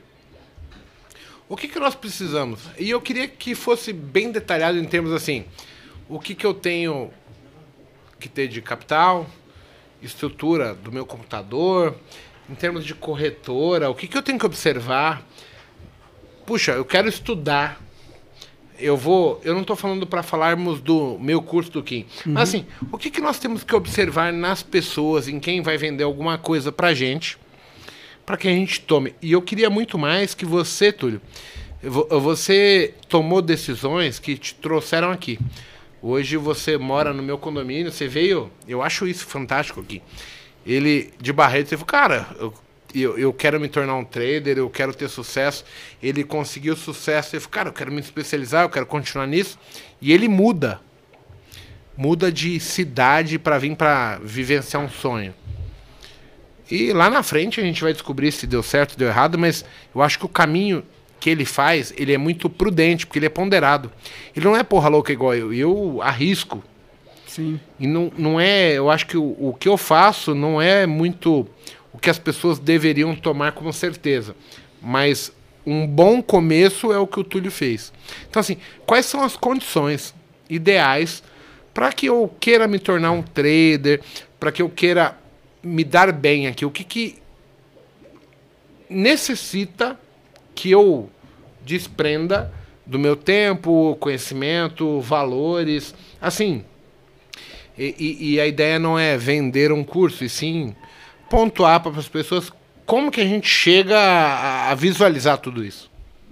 Eu acho que a primeira coisa é você realmente ver se é isso que você quer. Segundo lugar, você encontrar as pessoas que você vai aprender. Então, por exemplo, eu aprendi muito com o Kim, com o Igor e com o André. Então, assim, eu sempre estudei o método de vocês. Então, você precisa realmente encontrar pessoas que fazem sentido para você. E aí, você precisa, você precisa também ter uma condição que você possa operar. No meu caso, é, eu consegui fazer com que eu trabalhasse à tarde e à noite para eu poder ter a experiência de vivenciar o mercado. E com isso, eu consegui é, ganhar experiência. Então, eu acompanhava sempre as aulas. Você, você tá, só pro pessoal, eu acho- não sei se você falou no último tema, porque eu acabei saindo, mas há quanto tempo você tá no mercado? no mercado desde 2011. 2011, então a gente vai falar de completando 10 anos, 10 anos. de experiência. O um único detalhe que eu queria só pontuar, eu acho que é interessantíssimo. Você acredita que você tem algo a aprender ainda após 10 anos? Com certeza. Ou você já tá Não. foda? Todo dia eu aprendo. Eu- Todo dia eu tô dias eu aprendendo. E sabe o que é mais doido? Eu não aprendo só com o mercado, eu aprendo com as pessoas também. Com as pessoas. Sabe? O cara fala, tô indo bem, tô fazendo isso. Eu já me ligo no que o cara tá fazendo. Tento olhar aquilo Faz no gráfico. sentido, não faz? né? Faz sentido, não faz? Pô, o que o cara tá fazendo faz sentido, cara. Outra coisa, o mercado é cíclico. Mais uma coisa, o mercado mudou completamente de quando eu conheci ele em 2005, que tinha 2, 3, 4 bi de volume por dia. E daqui dois anos, como que ele vai estar de Vai novo? ser diferente, cara. Vai ser Então a gente diferente. tem que ser um camaleão, entendeu? Tem que mudar. Exatamente, você tem que mudar. Do ano passado pra cá, olha como o mercado mudou. Eu costumo falar, Kim, que o mercado é como se fosse uma dança. Ele tem a sua frequência e você precisa encontrar a frequência que ele está para você dançar com ele. Eu só não gosto quando ele tá dançando com a irmã. não tem rala-coxa, entendeu? Tem que ter um sincronismo, entendeu? É, tem que ter rala-coxa, cara. Tem que ser juntinho, né? É, bem juntinho. Então, é, você precisa saber ler o mercado. E a frequência que ele tiver, você precisa estar junto, entendeu? E isso vai com o tempo. Ele muda, entendeu? Na hora que você aprende, puta, um dia ele tá rápido, um dia ele tá devagar, outro dia ele tá mais ou menos, né? Vamos lá, condições. Cara, eu acho que estação de trabalho. Vamos falar de estação de trabalho Estação no de Eu acho que trabalho. esse é o menor dos problemas. Esse é o menor dos problemas. Um notebook, cara, hoje, É. sabe? Um notebook não precisa ter as melhores configurações, investimento intermediário ali. Dá para você operar tranquilamente, mas precisa de uma boa plataforma. Plataforma, isso sim precisa. Corretora. Cara, você tem que estar numa corretora que tem uma boa execução para o seu modelo operacional. Vai operar scalp? Cara, não é qualquer corretora que dá para operar scalp. Quer dizer, a maioria dá para operar, mas tem algumas que são famosas que não dá para operar. Vamos falar agora do que eu acho que é mais importante. Cara, não adianta vir. Eu já falei isso no, no acho que no tema anterior ou dois temas atrás. Igão, não tem como você vir pro mercado na seguinte situação. Cara, fui demitido, tenho 10 mil reais. E 10 mil é tudo que eu tenho vou começar. Até pode ser que aconteça de algum. Sim, mas seria um Poucos. milagre. E eu não acredito muito em milagre, hein, Kim? Então a primeira coisa é você ter, você tem que ter um colchão financeiro. Muito remoto. Você tem que estar estável. Porque, cara, o boleto da, da, da, da, da, da- escola das filhas. O aluguel filhos, vence. é, o mercado, a água, a luz, A telefone, compra do mês a compra tem que do ser mês. feita. Isso não, isso não, não vai estar ali todo mês. E, cara, isso aqui é renda variável. Imagina você no mês negativo, sei lá, 2k pra trás. E você só tem 10, 10 mil reais de, de, de gordura.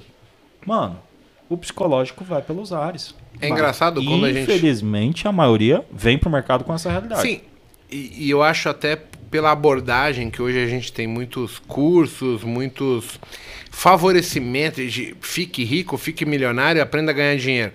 Vai muito das pesquisas que as pessoas fazem na internet, né? O Google te sugere aquilo que você procura. Pensa assim, Vendendo facilidades, né? o vender facilidade te- tem dois, eu acho que tem dois nichos que você tem que pensar. Primeiro que assim, eu como um cara que ministra um curso, eu preciso chegar no público que está lá. Então, a equipe de marketing que está por trás, ela vai pesquisar no Google quais são as principais palavras, eh, frases pesquisadas. E, infelizmente, as frases mais pesquisadas são assim: como ficar milionário sem trabalhar? Como ganhar dinheiro sentado na cama? Tô exagerando, mas para vocês entenderem que assim, as pessoas buscam facilidade. Então, quando você busca facilidade, as pessoas ruins de índole, de caráter, elas usam isso também porque sabem que vocês estão sensíveis, estão sensitivos a, puxa, se eu falar que eu vou resolver a vida desse cara, eu tenho já a atenção dele. Então, se você parar para pensar nisso, vocês vão começar a observar pessoas que trabalham sério. Vocês vão pesquisar no Google, no Reclame Aqui. Tem um negócio chamado Reclame Aqui do Trader, por exemplo. Se o cara quer vir pro Day Trader, é, ele pode pesquisar e achar, ler sobre as pessoas sem que eu me promova. Eu, analista, o Kim analista. Uhum. Eu acho que o cara tem discernimento para tomar decisões baseado no que milhares de pessoas, centenas de pessoas estão falando. Já começa por aí. E aí, eu antes de você gastar qualquer único real, eu sugiro que você acompanhe pelo menos 15 dias, 30 dias, qualquer pessoa, porque assim, o fator preponderante para mim, para você ter sucesso, antes de você achar que você tem dinheiro, que você tem inteligência, é você se sentir bem fazendo aquilo que você está fazendo.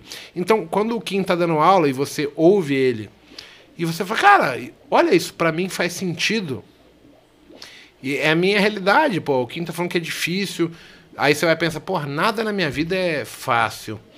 É, aí de repente você vai ouvir outra pessoa, não, você vai vir aqui, você vai ganhar 200 reais, comprar um croissant, tomar um café, vai pagar agora, pá.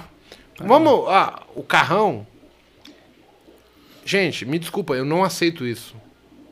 Mas eu acho que é totalmente plausível nós avaliarmos e chegarmos à conclusão de que do que, que eu tenho como realidade para mim. Porque assim, você é envolvido pela sua realidade. Se você acredita em Papai Noel, chega no Natal, você está esperando ver o velhinho vestido de vermelho com a barba branca. Se você acredita em bilhete da loteria premiado, se alguém for te vender, você vai comprar. Então, assim, eu ainda consigo acreditar que o golpista ele só existe porque existe a vítima tonta, sendo realista. Cara, eu concordo plenamente com você. E tem uma coisa que, assim, eu me preocupo bastante.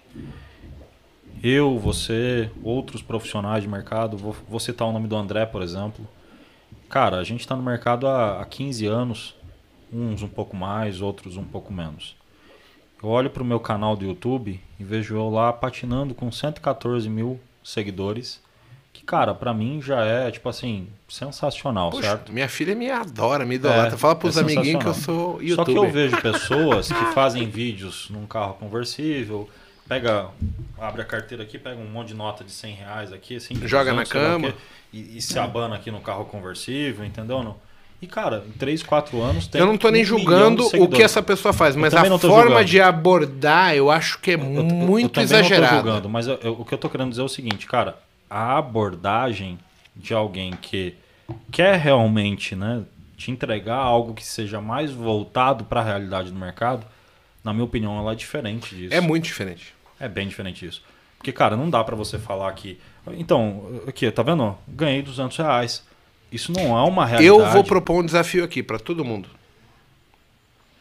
Eu sugiro que qualquer um desses caras que fazem acontece que venha treinar comigo aqui. Real, Eita, ao vivo. vai. O teste vai ficar famoso, hein? É um desafio. Se o cara tem. E no mínimo eu vou falar, cara, tu é foda.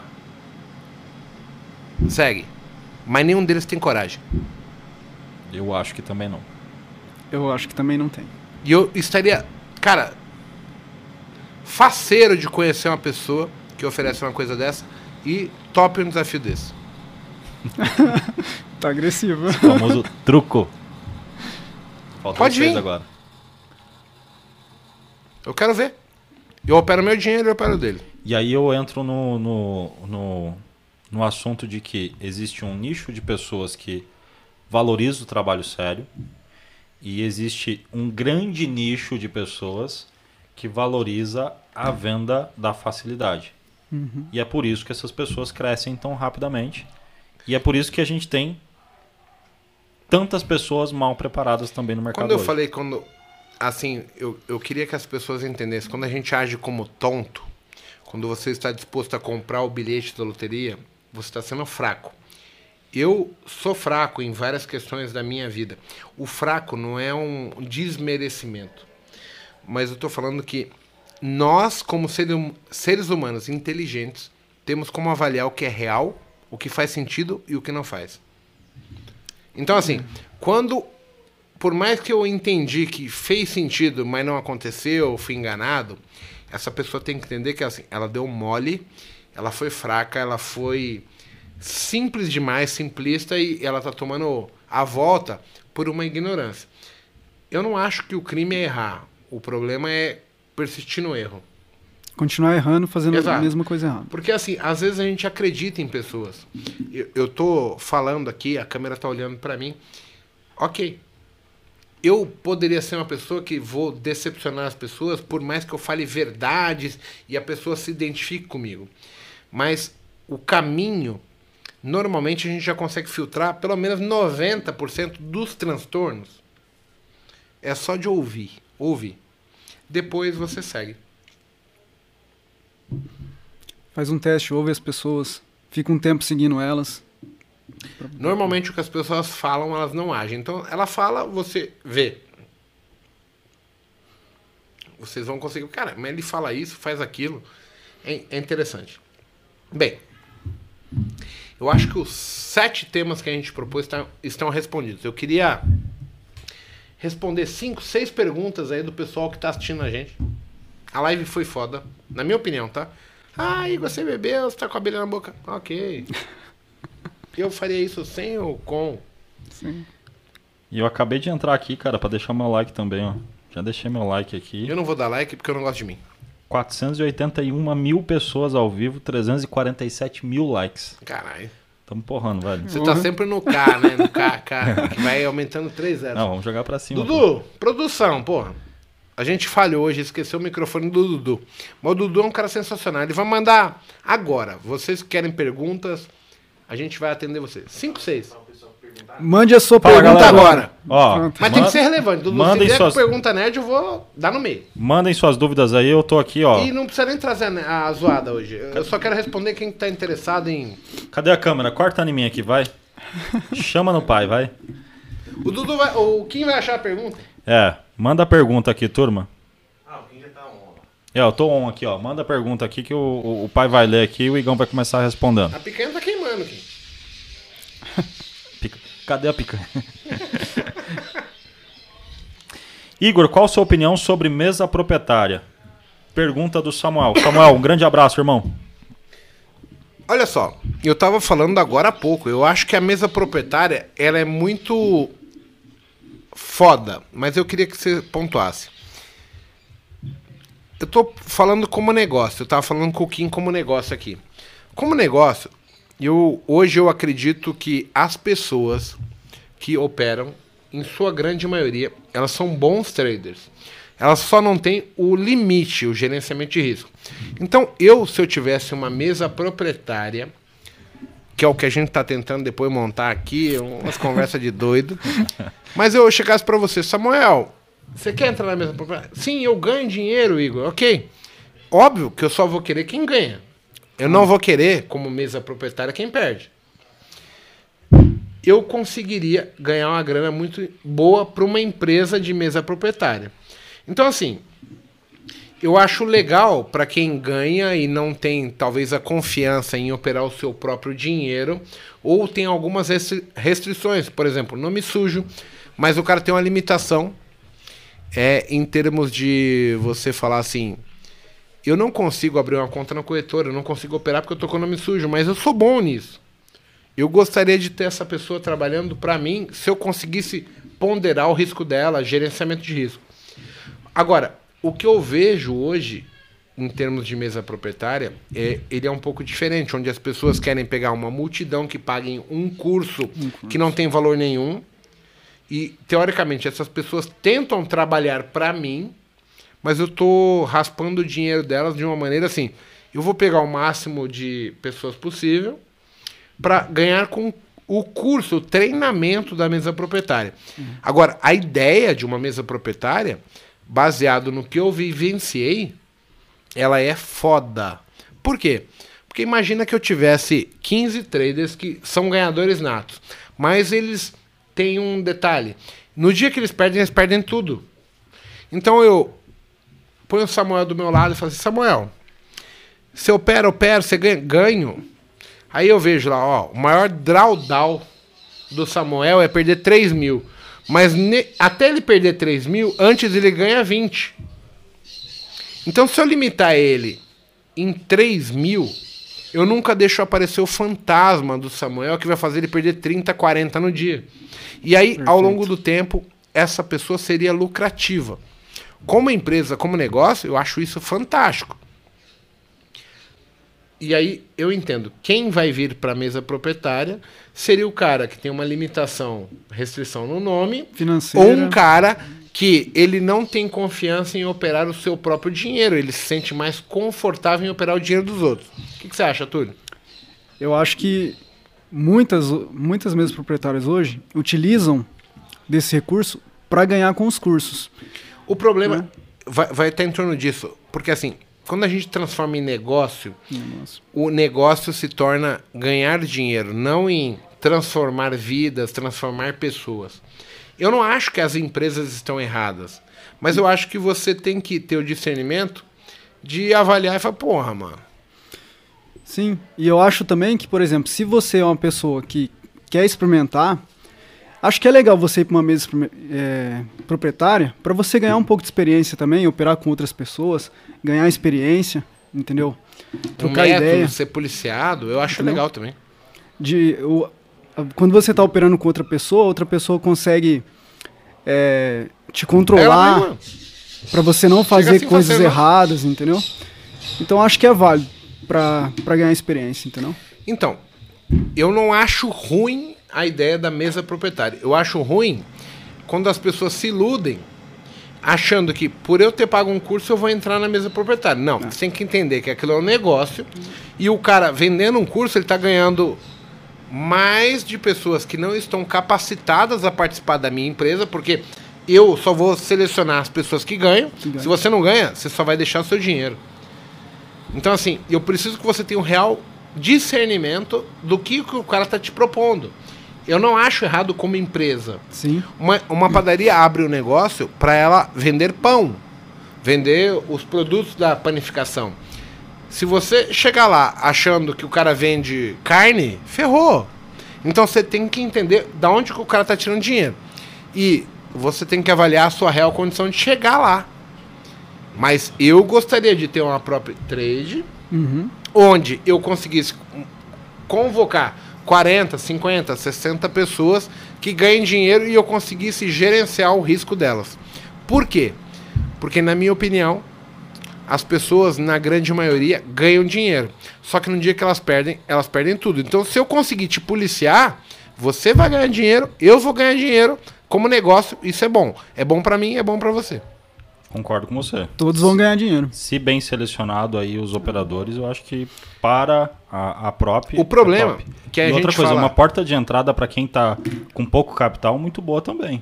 Sim. Né? Mas ele tem que mostrar o valor dele. Porque assim, Sim. eu, como empresa, eu vou te avaliar. Se você não conseguir performance, ter cara. performance, cara, desculpa. Exato. Você não é capacitado. E o cara tem que ter noção disso, porque. Você tem que ter o discernimento. Então, assim, eu não acho a proposta ruim.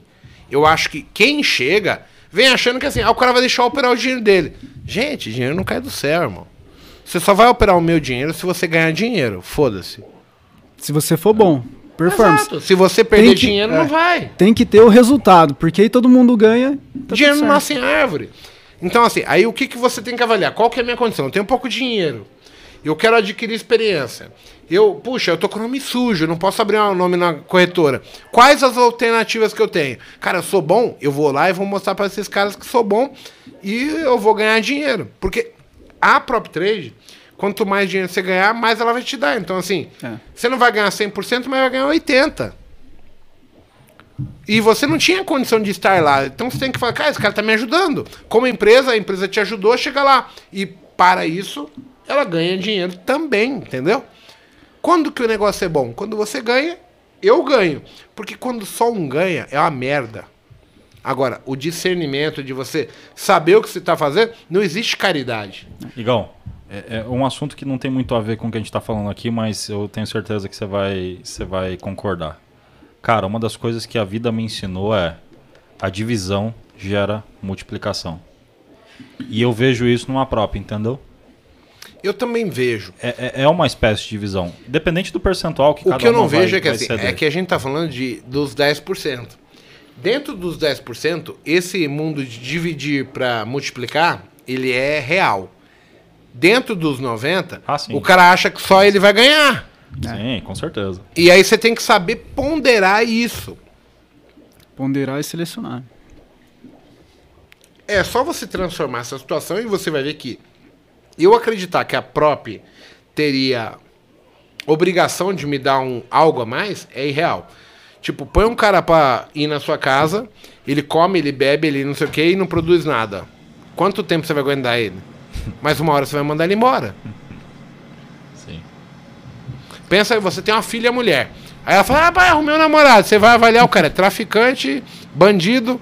Quanto tempo esse cara dura? Zero. Porque ele não agrega. Ele não tá dentro das minhas expectativas. Então, assim, a gente transforma sempre realidade no sonho. As pessoas que estão abaixo, elas acham que as pessoas vão fazer caridade. Ninguém faz caridade. Ninguém. As pessoas apostam. Tem muita gente que chega e fala, nossa, Igor, você é bom pra caralho, você recebe todo mundo. Mas eu tô caçando o cara bom. Caçando. Porque esse cara bom, eu quero ajudar ele, porque eu tenho certeza que se eu ajudar ele, ele vai me ajudar. E aí existe uma troca. Aí existe tamanho e proporção. Eu ajudo ele com um milhão de reais. Ele ajudou com o trabalho. O trabalho é rentabilizado de uma maneira, o meu dinheiro rentabiliza de outro. Isso é do jogo. Isso é fácil. Boa. Do jogo. Bora pra próxima aqui? Manda. Pergunta do William Nunes. William, um grande abraço pra você aí, tá certo? É, o que vocês acham de Fibonacci? Eu vou dar minha opinião. Cara, a gente tem uma gama gigantesca de indicadores e de ferramentas de auxílio. Entre elas, uma das que eu considero que é universal. E se é universal, ou seja, o cara que está no Japão ele está aplicando, o cara que está na Índia ele está aplicando, e o cara que está vendo essa live provavelmente ele aplica também, é Fibonacci. Por isso, para mim, já tem um peso por si só. E cara, quando você estuda mais a fundo e tudo mais, Fibonacci está presente em tudo. A proporção do rosto entre a ponta do cabelo, para quem tem, né? Se fosse aqui o Stormer. for o careca? Alô, Stormer. Se se fosse você, Gol? acho que não teria como calcular isso, irmão. Brincadeiras à parte. pega Stormer. daqui, tá? Beijo no coração. Pelo da costa, A sabe? gente- eu tô brincando porque a gente tava num churrasco aqui outro dia, tá, turma? Mas assim, da ponta do cabelo até a ponta do nariz, é muito provável que você tenha 61.8 do espaço todo que você tem entre a ponta do cabelo até o seu queixo. Cara, orelha tem, na natureza tem. Então, quer dizer, no mercado se aplica... Razão perfeito. áurea, proporção divina. Eu já acho que só serve pra cuidar com é, contar com ele. Ah, não, peraí. Foi o Alexander Elder que falou isso pra mim, cara. Eu, eu confundi, meu. Cara, eu fiquei decepcionado com o Ale- Alexander Elder no Brasil quando ele falou: Não, ah, Fibonacci só serve pra contar com ele. Eu falei: Caralho, é o que eu uso. Cara, o cara você- falou que o, o que eu uso não vale nada. Mas pela velocidade É. do coelho, só com fibo pra calcular mesmo. Só com cara. Fibo. pra mim é muito relevante Fibo. Eu aplico em tudo. Pra mim, Fibo é tudo. É, eu, pra mim, cara, suporte e resistência, Fibo. linha de tendência, que é um negócio que pra mim funciona bem, Fibonacci e depois média móvel, cara. É, não precisa mais nada.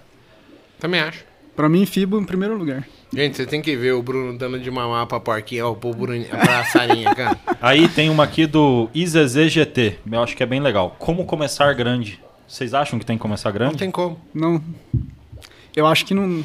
O cara que começa grande, ele vai perder muito dinheiro e assim. É igual o cara que vai pra academia e já quer pegar peso. Vai é se igual o cara que, que, que é. começou no MMA e já quer lutar com o John Jones.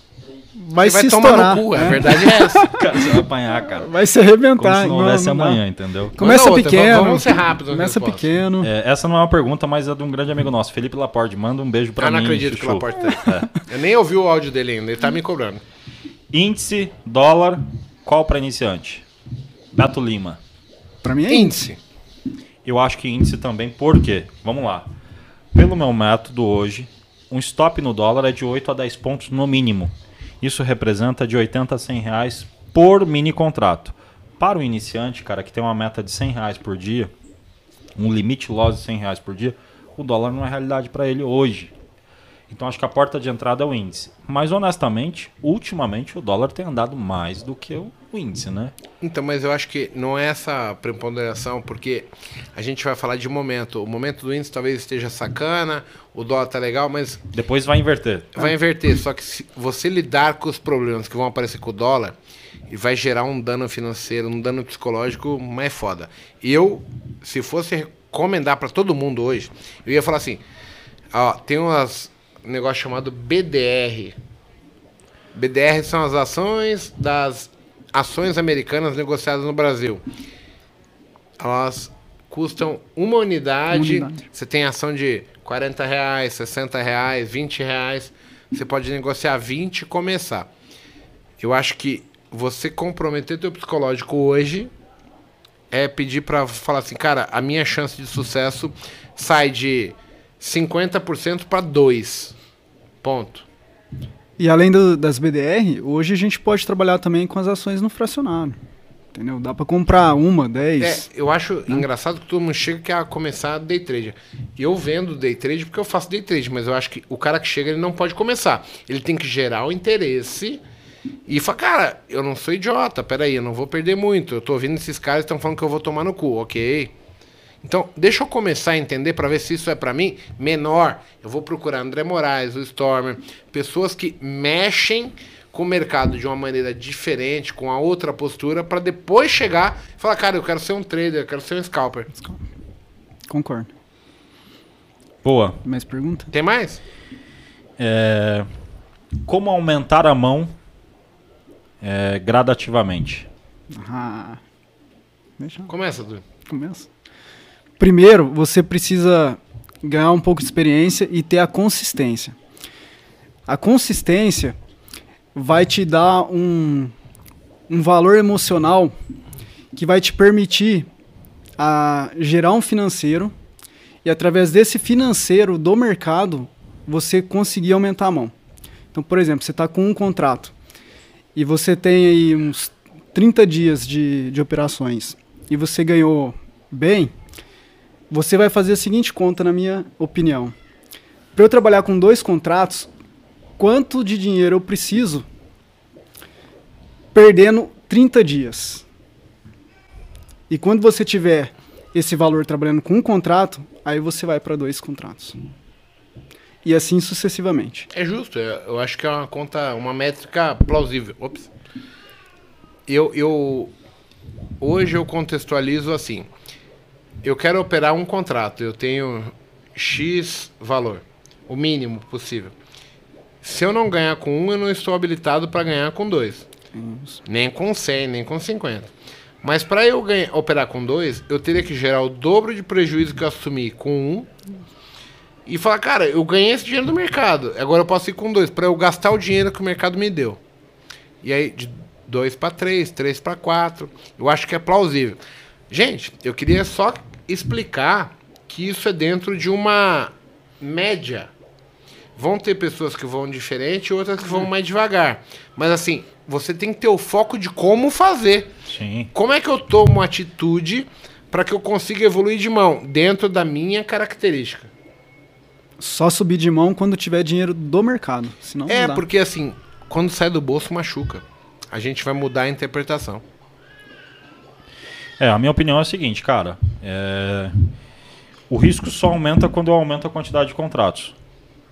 Então, por exemplo, semana 1, tô ganhando 100 reais de meta, fechei no positivo. Na semana 2, se eu aumentar para 120, eu não vejo por que aumentar um contrato. 20 reais a mais. Cara, nós estamos falando de 100 pontos a mais ou dois scalps a mais e 50 pontos com um mini contrato. Não, cara, tem que.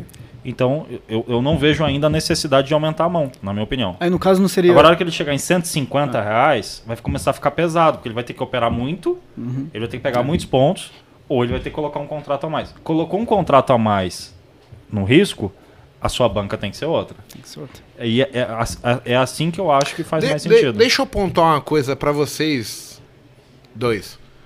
Vocês acreditam ser possível ganhar dinheiro no mercado com um contrato? Um contrato pra mim é pra aprender. O dinheiro mesmo vem na quantidade de contrato. Mas Eu, con- eu- eu concordo que é pra aprender. Dá pra ganhar? Dá. Porque a gente ganhar, tem muita mas- gente começando e o cara não sai. Eu vejo assim, por exemplo, tem cara que fala pra mim, mesmo indo bem,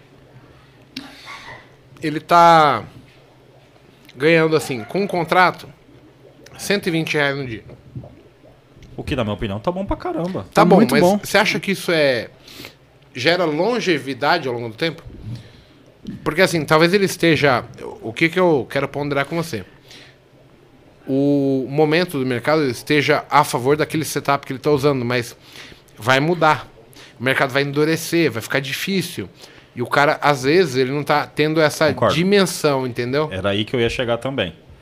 É, é lindo enquanto o mercado tá te ajudando. A hora que você precisar fazer uma parcial que você não conseguir mais esticar, ferrou. Você não vai, não vai, não vai Você poder- quer 400 e tá dando 300 e volta na cara, 300 e volta na Stop. cara. Aí você tem que mudar a postura. Quando você tiver que muda- mudar a postura, o cara tem que pensar assim: puta, o que eu faço não tá dando certo. Então, aí você ele tem tem que. que começar a pensar assim, que ao invés dele querer 400, Ele de tem que repente querer ele pode fazer 200. 200. 200, É. é. Se ele não e ele não isso, tem ele esse discernimento.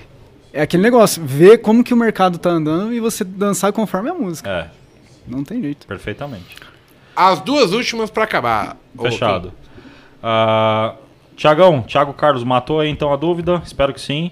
Temos uma um pedido aqui de um grande amigo meu, Martins. Martins. Maurício Como- Martins? Como fa... Como... Esse é um pedido ruim. Esse sumiu do mapa. Mu- Mudou? Faz tempo que eu não vejo ele. Mora no mesmo condomínio que eu e Pois não é. encontro ele nem na academia mais, cara. Ignorou a gente. Como fazer para identificar o meu perfil operacional? Scalp, swing ou day trade? Posso começar? Manda lá. Cara, a gente, quando é moleque, a gente vai pra balada e a gente fala, que mulher que a gente quer pegar? Tem a branca, a negra, a amarela, a cor-de-rosa, a azul. E quando a gente quer pegar todas? Não, pera aí, é um outro perfil esse. aí. Mas vamos falar do, Esse é um do- dos terrestres. É brincadeira, pô. Vamos falar dos terrestres. Cara, você não escolhe a pessoa que você vai chegar, que você tenha aquela. Puta, me iluminou. Putz, eu preciso falar com essa mulher. Perfil, você tem que sentir. Não dá pra eu falar assim, cara, faz isso. Você tem que se sentir confortável. Não é diferente da nossa vida. Então, assim, por isso que a gente fala: acompanhem pessoas, veja o que faz sentido, o que, que não faz. Porque você vai entender, baseado no quanto você quer perder, no quanto você tem de dinheiro, em quanto tem de tempo, e o que, qual é o seu objetivo de vida. Você vai falar assim: olha, eu vi isso, isso, isso, isso, isso aqui faz sentido pra mim. Não faz nenhum sentido o cara ser um maluco. Então, as pessoas boas de cabeça, elas conseguem planejar e entender que o que eu quero eu vou alcançar baseado na, naquilo que eu vejo de verdade. Aí você define o seu perfil. E ao longo do tempo a pessoa vai moldando, mais, menos, traz uma informação nova para ajudar, mas eu não acredito que é possível falar, seja um trader. Você não tem perfil, você não vai ser. Concordo. Concordo em número, gênero e grau. Sem, sem adicionar uma vírgula aí. Eu acho que é, é nessa linha. Tulhão, e você? Eu acho que é isso aí. E uma coisa que dá pra ajudar é você experimentar. Experimenta um mercado, o outro, e aí você vai experimentar sentir. muito pequeno, porque É. as pessoas Pequeno. vão experimentar grande, se fode e depois querem recuperar e aí fode tudo. Então tem que ser muito específico. É. O experimentar é o seguinte, sabe quando você vai na bate de laje e fala, ah, eu queria provar o pistache. E dá uma pazinha, lembra? Toma, filho. Cara, você não comprou o língua. pote, entendeu, só cara? Só adoça a língua, né? É, você fala, caralho, vou querer mais disso aqui, hein? E aí você É vai igual. sentir. É tipo chamito, né? É, É desse tamanhozinho é assim, né, cara? Você toma um, velho. Nossa, você tá tomando. eu, já fiz uma experiência. Você pega a bandejinha de oito, Peguei a e bandejinha, tu- tu congela e- e joga põe na boca. Deixei ela chegar, ficar trincando, entendeu? E um atrás do outro. Agora matei minha vontade. Mas aí não era experimentar, você já tava curtindo o teu prazer, aquilo que te. Já é satisfazia. diferente. pô. Olha essa aqui, ó. Pergunta do Sérgio Nascimento. Sérgio, um grande abraço aí, cara. Espero Esse que cara você- vai estar na minha mentoria segunda-feira, hein? Kim Mago, qual foi o momento que vocês perceberam que havia mudado a chave? Tinha aquela sensação de não acreditar que já era uma realidade e consistência? Como lidar com isso? Valeu, um grande abraço. Qual foi o momento que você Cara, eu nunca consegui ter isso, de certeza. Porque como eu comecei e passei a perder, na minha consciência ficou meio que assim. Eu tô ganhando, mas vai vir um dia da perda, vai vir um dia da perda. Só que, conforme eu aprendi, acabou indo. E aí isso sai da memória. Eu acostumei o cérebro a com, com outras coisas. Então, assim, quando você ganha e perde, se fode, você acostuma o seu cérebro que eu vou ganhar, mas eu vou perder. Eu, quando eu mudei a chave, eu estava esperado a perder, só que de repente não veio mais a perda e eu não cometi os mesmos erros. E foi indo. Cada vez mais os erros têm menos poder, menos é, informação em termos do resultado. Os erros se tornam menores. E para mim aconteceu isso. Então assim, eu não consigo pontuar para ele quando eu percebi, porque eu sempre tive a expectativa que eu iria falhar. A gente comentou antes de ontem um, um efeito chamado Dunning-Kruger, que é o seguinte: o efeito Dunning-Kruger diz o seguinte: o cara quanto menos experiência ele tem, mais expectativa ele tem.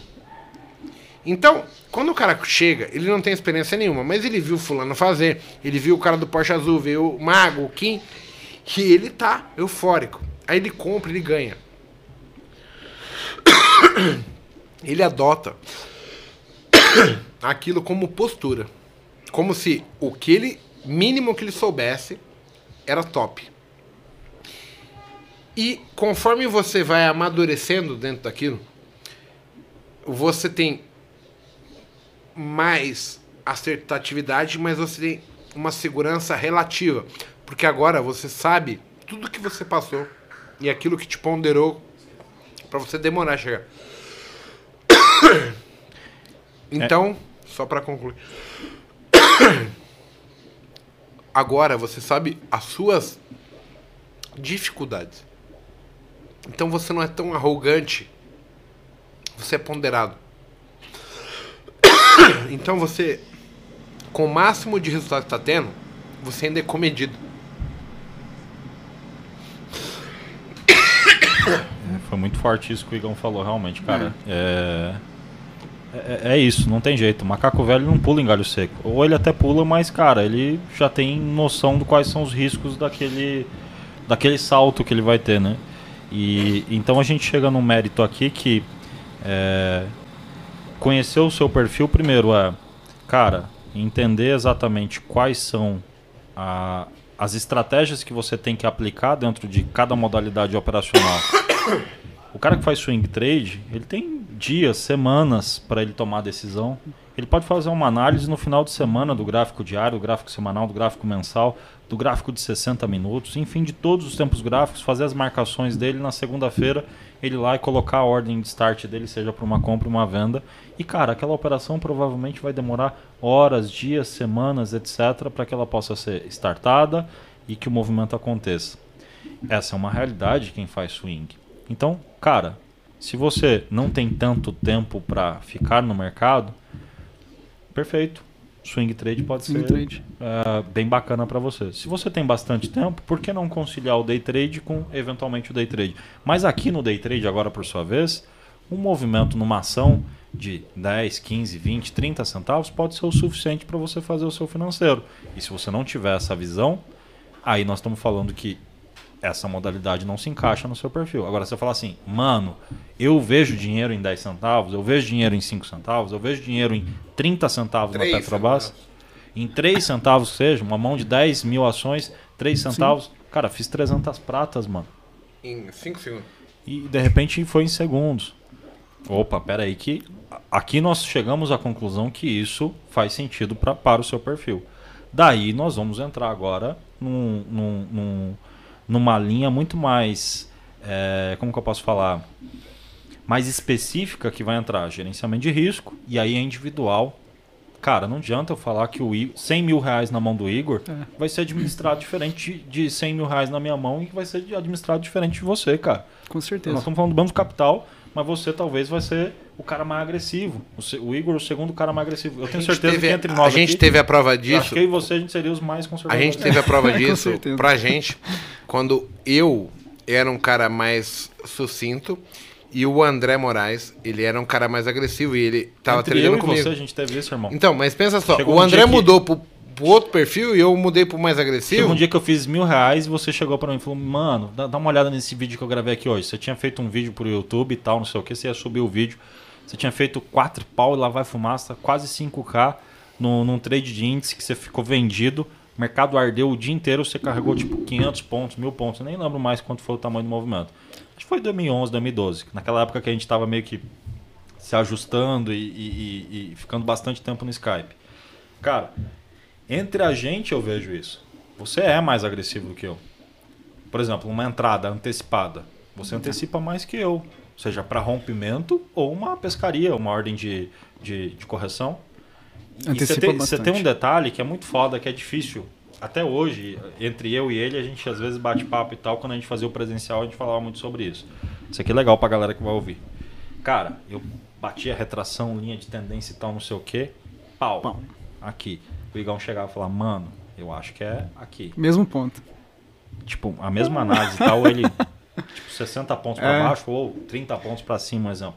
Mano, eu já peguei, tipo assim, N situações do negócio chegar no preço que o Igão falou, pau. E depois falar. Mas eu "Mano, não sei te explicar o porquê. não, algumas vezes você me explicou. E aí isso hoje eu ensino para os meus alunos.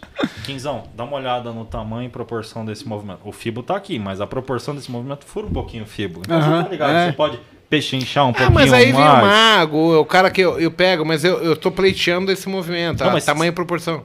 Exatamente, mas você entende que, cara, tudo Tem um porquê, é uma né? questão de, de- Tem um porquê no Exato. final. De experiência também, né? E aí a galera acha, não, mano, o cara fez um- uma feitiçaria ali, tá ligado? e isso não existe, cara. Feitiçaria vai ser o que nós vamos fazer com a picanha agora há pouco, mano. Exatamente. Bom, acho que foi assim que perguntas, cara. Cara, eu acho que tá respondido. Eu acho que o evento foi top. Gente, eu não tenho o que falar. Porra, foi o maior público que a gente teve consistente, ganhador consistente da bolsa no Botecash. Eu acho que a gente deveria ter esse programado pra gente transmitir nos dois canais. Então, se você me permitir, depois você baixa esse vídeo e a gente sobe no meu canal também. E, Nós vamos brigar agora. e eu vou ficar aguardando. Você não vem aqui, então como é que eu faço isso? Eu- Por mim, eu Você queria. tem meu login e minha senha, pô. pô, é... e eu fico aguardando agora o segundo convite, caralho. Não, Gostei você pode demais. se tornar a cadeira cativa, pô. Não, o pessoal vai dizer. Ah, e eu queria falar uma coisa que é importante.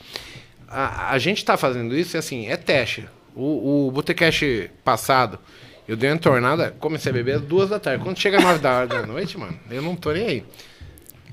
Sim. Surgiu um tema. Se você quer participar aqui, você pode vir.